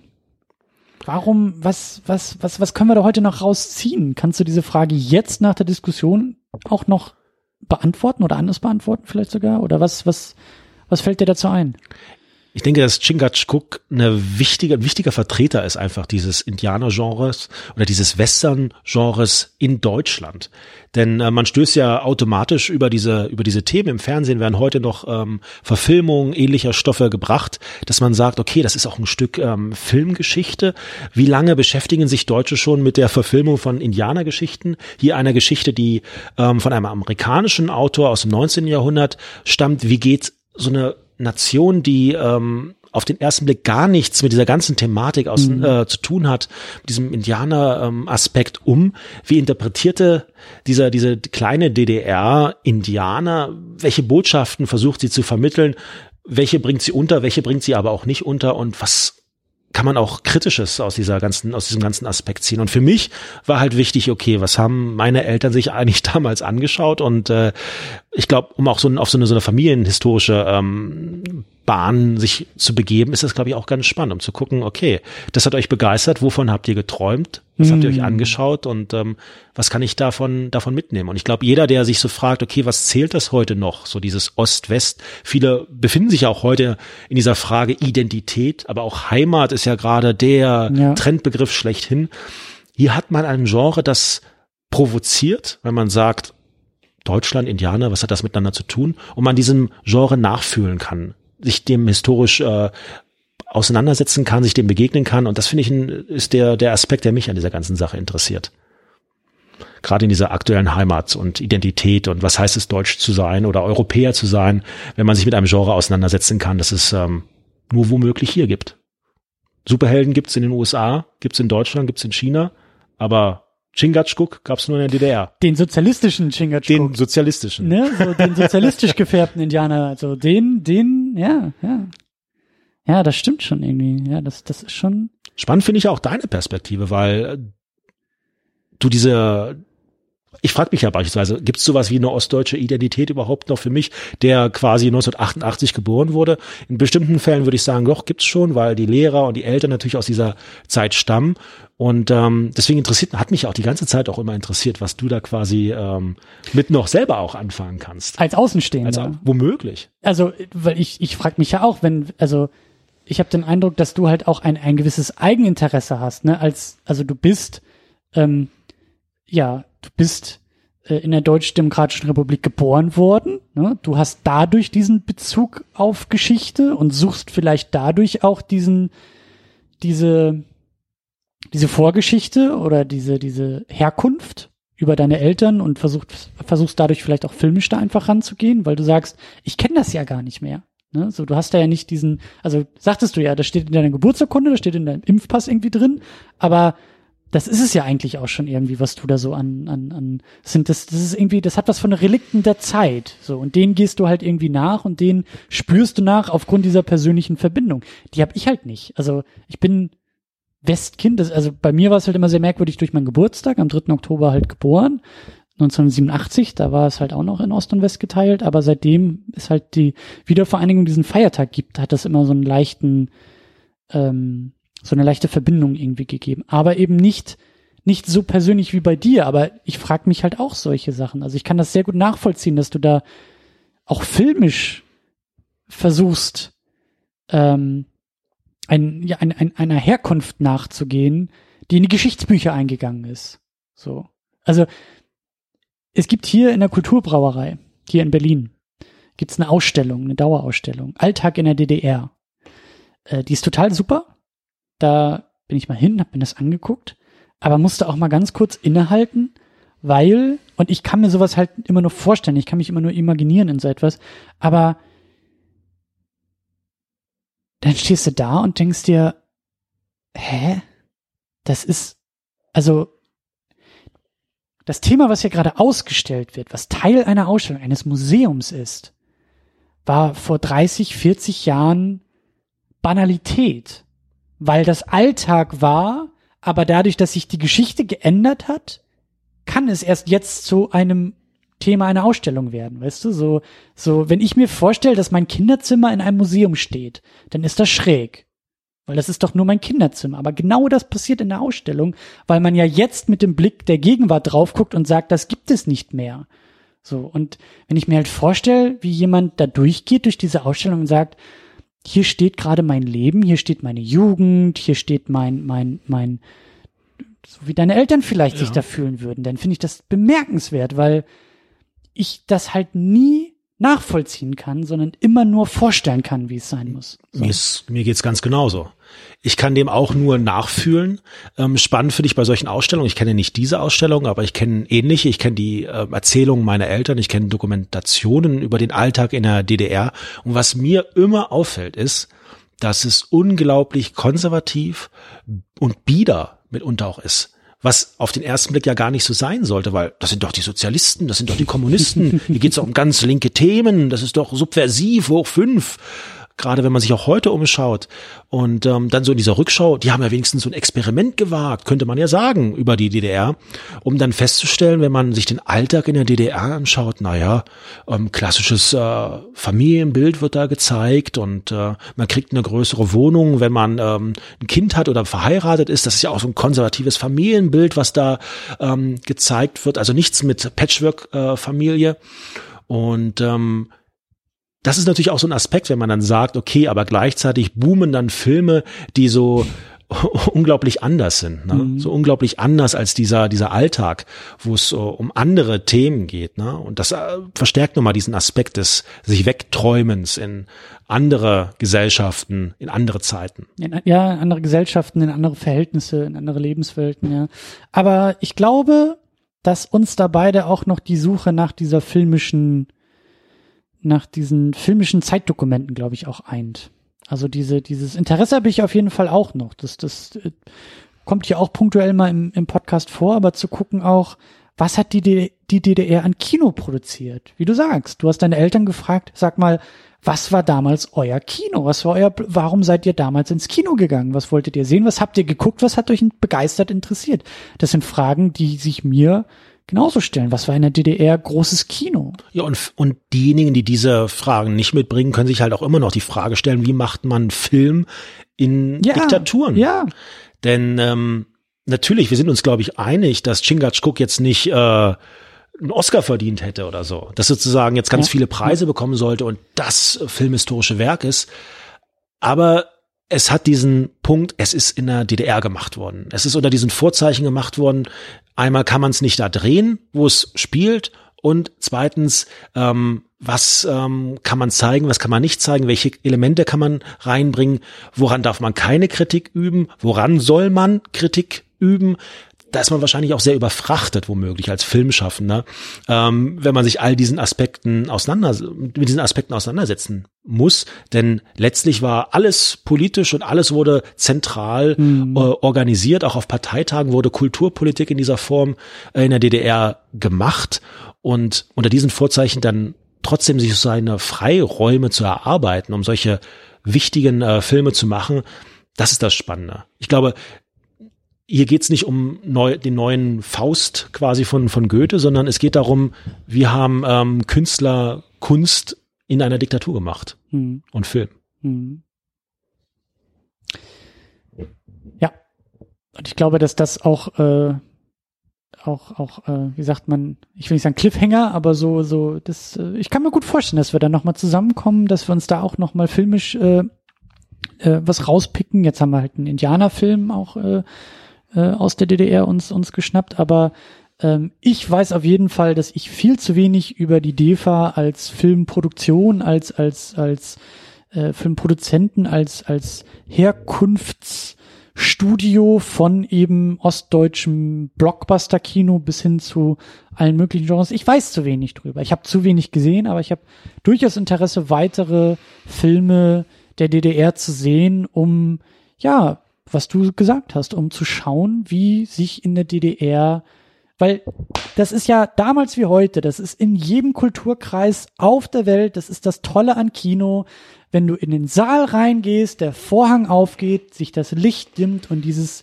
diese, diese Lichtspiele auf der Leinwand stattfinden, dann ist das dieses Gefühl von Kino ist überall gleich, in der Geschichte, in der Historie, an verschiedenen Orten. Und da halt eintauchen zu können und zu fragen, welchen Kino ist Zauber und wie war dieser Zauber in der DDR, wie wurden die Leute dort im Kino verzaubert? Das interessiert mich wirklich. Und nochmal, es ist ein Blockbuster, ne? Es ist mhm. Mainstream quasi mhm, gewesen ja. in der DDR. Spannend, sozusagen, wenn man das wirklich weiterverfolgen möchte, sind natürlich dann die Filme, von denen wir am Anfang gesprochen haben, die dann vielleicht sogar verboten wurden, die dann sogar so subversiv waren, dass man sagen konnte, das kann, das äh, dürfen die DDR-Leute nicht sehen, die DDR-Bürger. Das wurde dann von offizieller Stelle verboten und solche verbotenen Filme Vielleicht sind das sogar doch die noch spannenderen Filme, auch gerade in der Rückschau, wenn man sie sich heute anschaut. Ja. Denn ich kann mir auch nicht vorstellen, dass da dann die große Geschichte quasi, die man noch nie auf der Kinoleinwand gesehen hat, gezeigt wird, sondern es geht da um ebenfalls wieder diesen Aspekt, über den wir auch gerade bei Chingachgook so lange umhergeirrt sind. Ja, was ist, was ist dieses besondere Genre? Was wird uns vermittelt? Was wird uns eben auch nicht vermittelt? Ja, ich kann mir auch gut vorstellen, dass wir da auch den, den Christian von der Wiederaufführung nochmal mit irgendwie dazu holen können oder das, weil der da auch großes Interesse hat, auch am, am, am DEFA-Film und äh, wie so oft gehen uns die Themen nicht aus. Am Ende einer Sendung äh, ist man immer ein bisschen schlauer, aber auf jeden Fall ist die Watchlist auch irgendwie größer geworden und äh, das filmische Suchen hört nicht auf und das, äh, das, das gefällt mir. Also ähm, ja, und natürlich an dieser Stelle auch, ne, wie gesagt, ähm, ohnehin die Einladung an alle da draußen, äh, macht mit, denkt mit, äh, liefert uns da sehr, sehr gerne auch Korrekturen und Hinweise. Sehr und gern, ja. ähm, ähm, wenn ihr selber zu besagten Zeiten in, in, in besagter DDR im Kino war, zur Jugendzeit oder wann auch immer, aber erzählt uns davon. Lasst uns gerne teilhaben, wie es war, äh, in der DDR ins Kino zu gehen. Was habt ihr gesehen? Was wolltet ihr sehen? Was konntet ihr sehen? Was durftet ihr sehen und was eben nicht? Was für Perlen gibt's auch noch heute noch? Weil ähm, ja, ich finde schon, dass so so jetzt dieser Chingachgook oder auch andere DEFA-Western so die sind auch ein bisschen mehr als einfach nur so so historische Kuriosität, sondern das das ja, das funktioniert auch im Großen und Ganzen irgendwie noch so unter anderen Aspekten. Klar, Sehgewohnheiten haben sich verändert, aber das ist jetzt kein, kein Film, den man irgendwie durchskippen muss, um daran Spaß zu haben oder so, sondern das ist schon, das funktioniert so im Großen. Das kann ich mir gut vorstellen, auch dass es damals sehr gut funktioniert hat und ähm, lasst uns da gerne äh, teilhaben. Also meldet euch gerne mit Filmempfehlungen und auch mit, mit weiteren äh, Ergänzungen und Erklärungen. Und wie immer, äh, natürlich am besten bei uns im Blog secondunit-podcast.de mir schläft die Zunge gleich ein. Ähm, da am besten, also nicht nur irgendwie bei Twitter und nicht nur irgendwie bei Facebook, sondern schön im Heimatblog, in den Kommentaren, weil dann haben wir alle was davon. Dann sieht's jeder.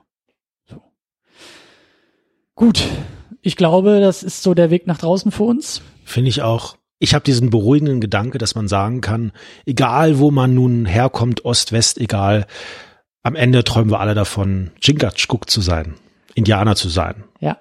Auf dem Pferd mit der Schrotflinte im Anschlag. In Nicht den vielleicht. Wildtöter, Ja, aber Indianer ist auch nicht schlecht. ja. Gut, in diesem Sinne, äh, reitet gut in eure Sonnenuntergänge und ähm, ja, bis zum nächsten Mal. Tschüss. Tschüss.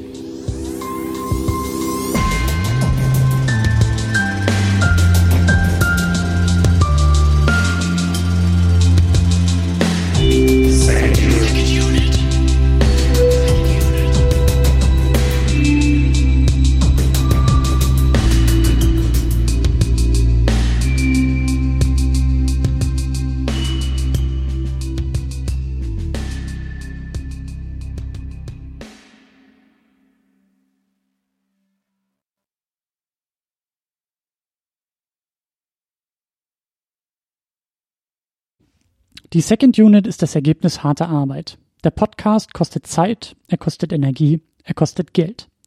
Deshalb könnt ihr unsere Arbeit auf Patreon unterstützen. Viele wunderbare Menschen machen das bereits. Jonas Mapace, Rochus Wolf, Alex, James Vermont, Michi W., Cedric Schmidt und Jan Reppin unterstützen die Sendung mit zwei Dollar im Monat. Darüber hinaus unterstützen diese Sendung Tahiti Su, Sultan of Swing, Markus Halmitschlager, David X. Noack, Florian Primel, Sebastian, Gianferrari Stefan, Stefan Druwe, Rike The Midlist, Käthe, Playstar, Christian Schmickler, Jota, Steve Geiler, Ulf P., Niklas Remke, Spencer and Stewart, Lars Rühmann, Inge, Stefan Manken, Sonja Bethge-Jele, Jan und Timo Gerdau mit jeweils 5 Dollar im Monat. Für diese Summe erhalten Sie Zugang zu unseren State of the Unit Podcasts und den eigentlich supergeheimen Podcast-Notizen. Darüber hinaus unterstützt uns auch noch Thomas Jaspers mit 10 Dollar im Monat. Euch allen ein großes, großes Dankeschön. Vielen Dank für eure zahlreichen Pledges auf Patreon. Ihr seid großartig. Wenn du die Second Unit auch unterstützen möchtest, dann kannst du das tun. Unter patreon.com slash secondunit. Vielen Dank dafür.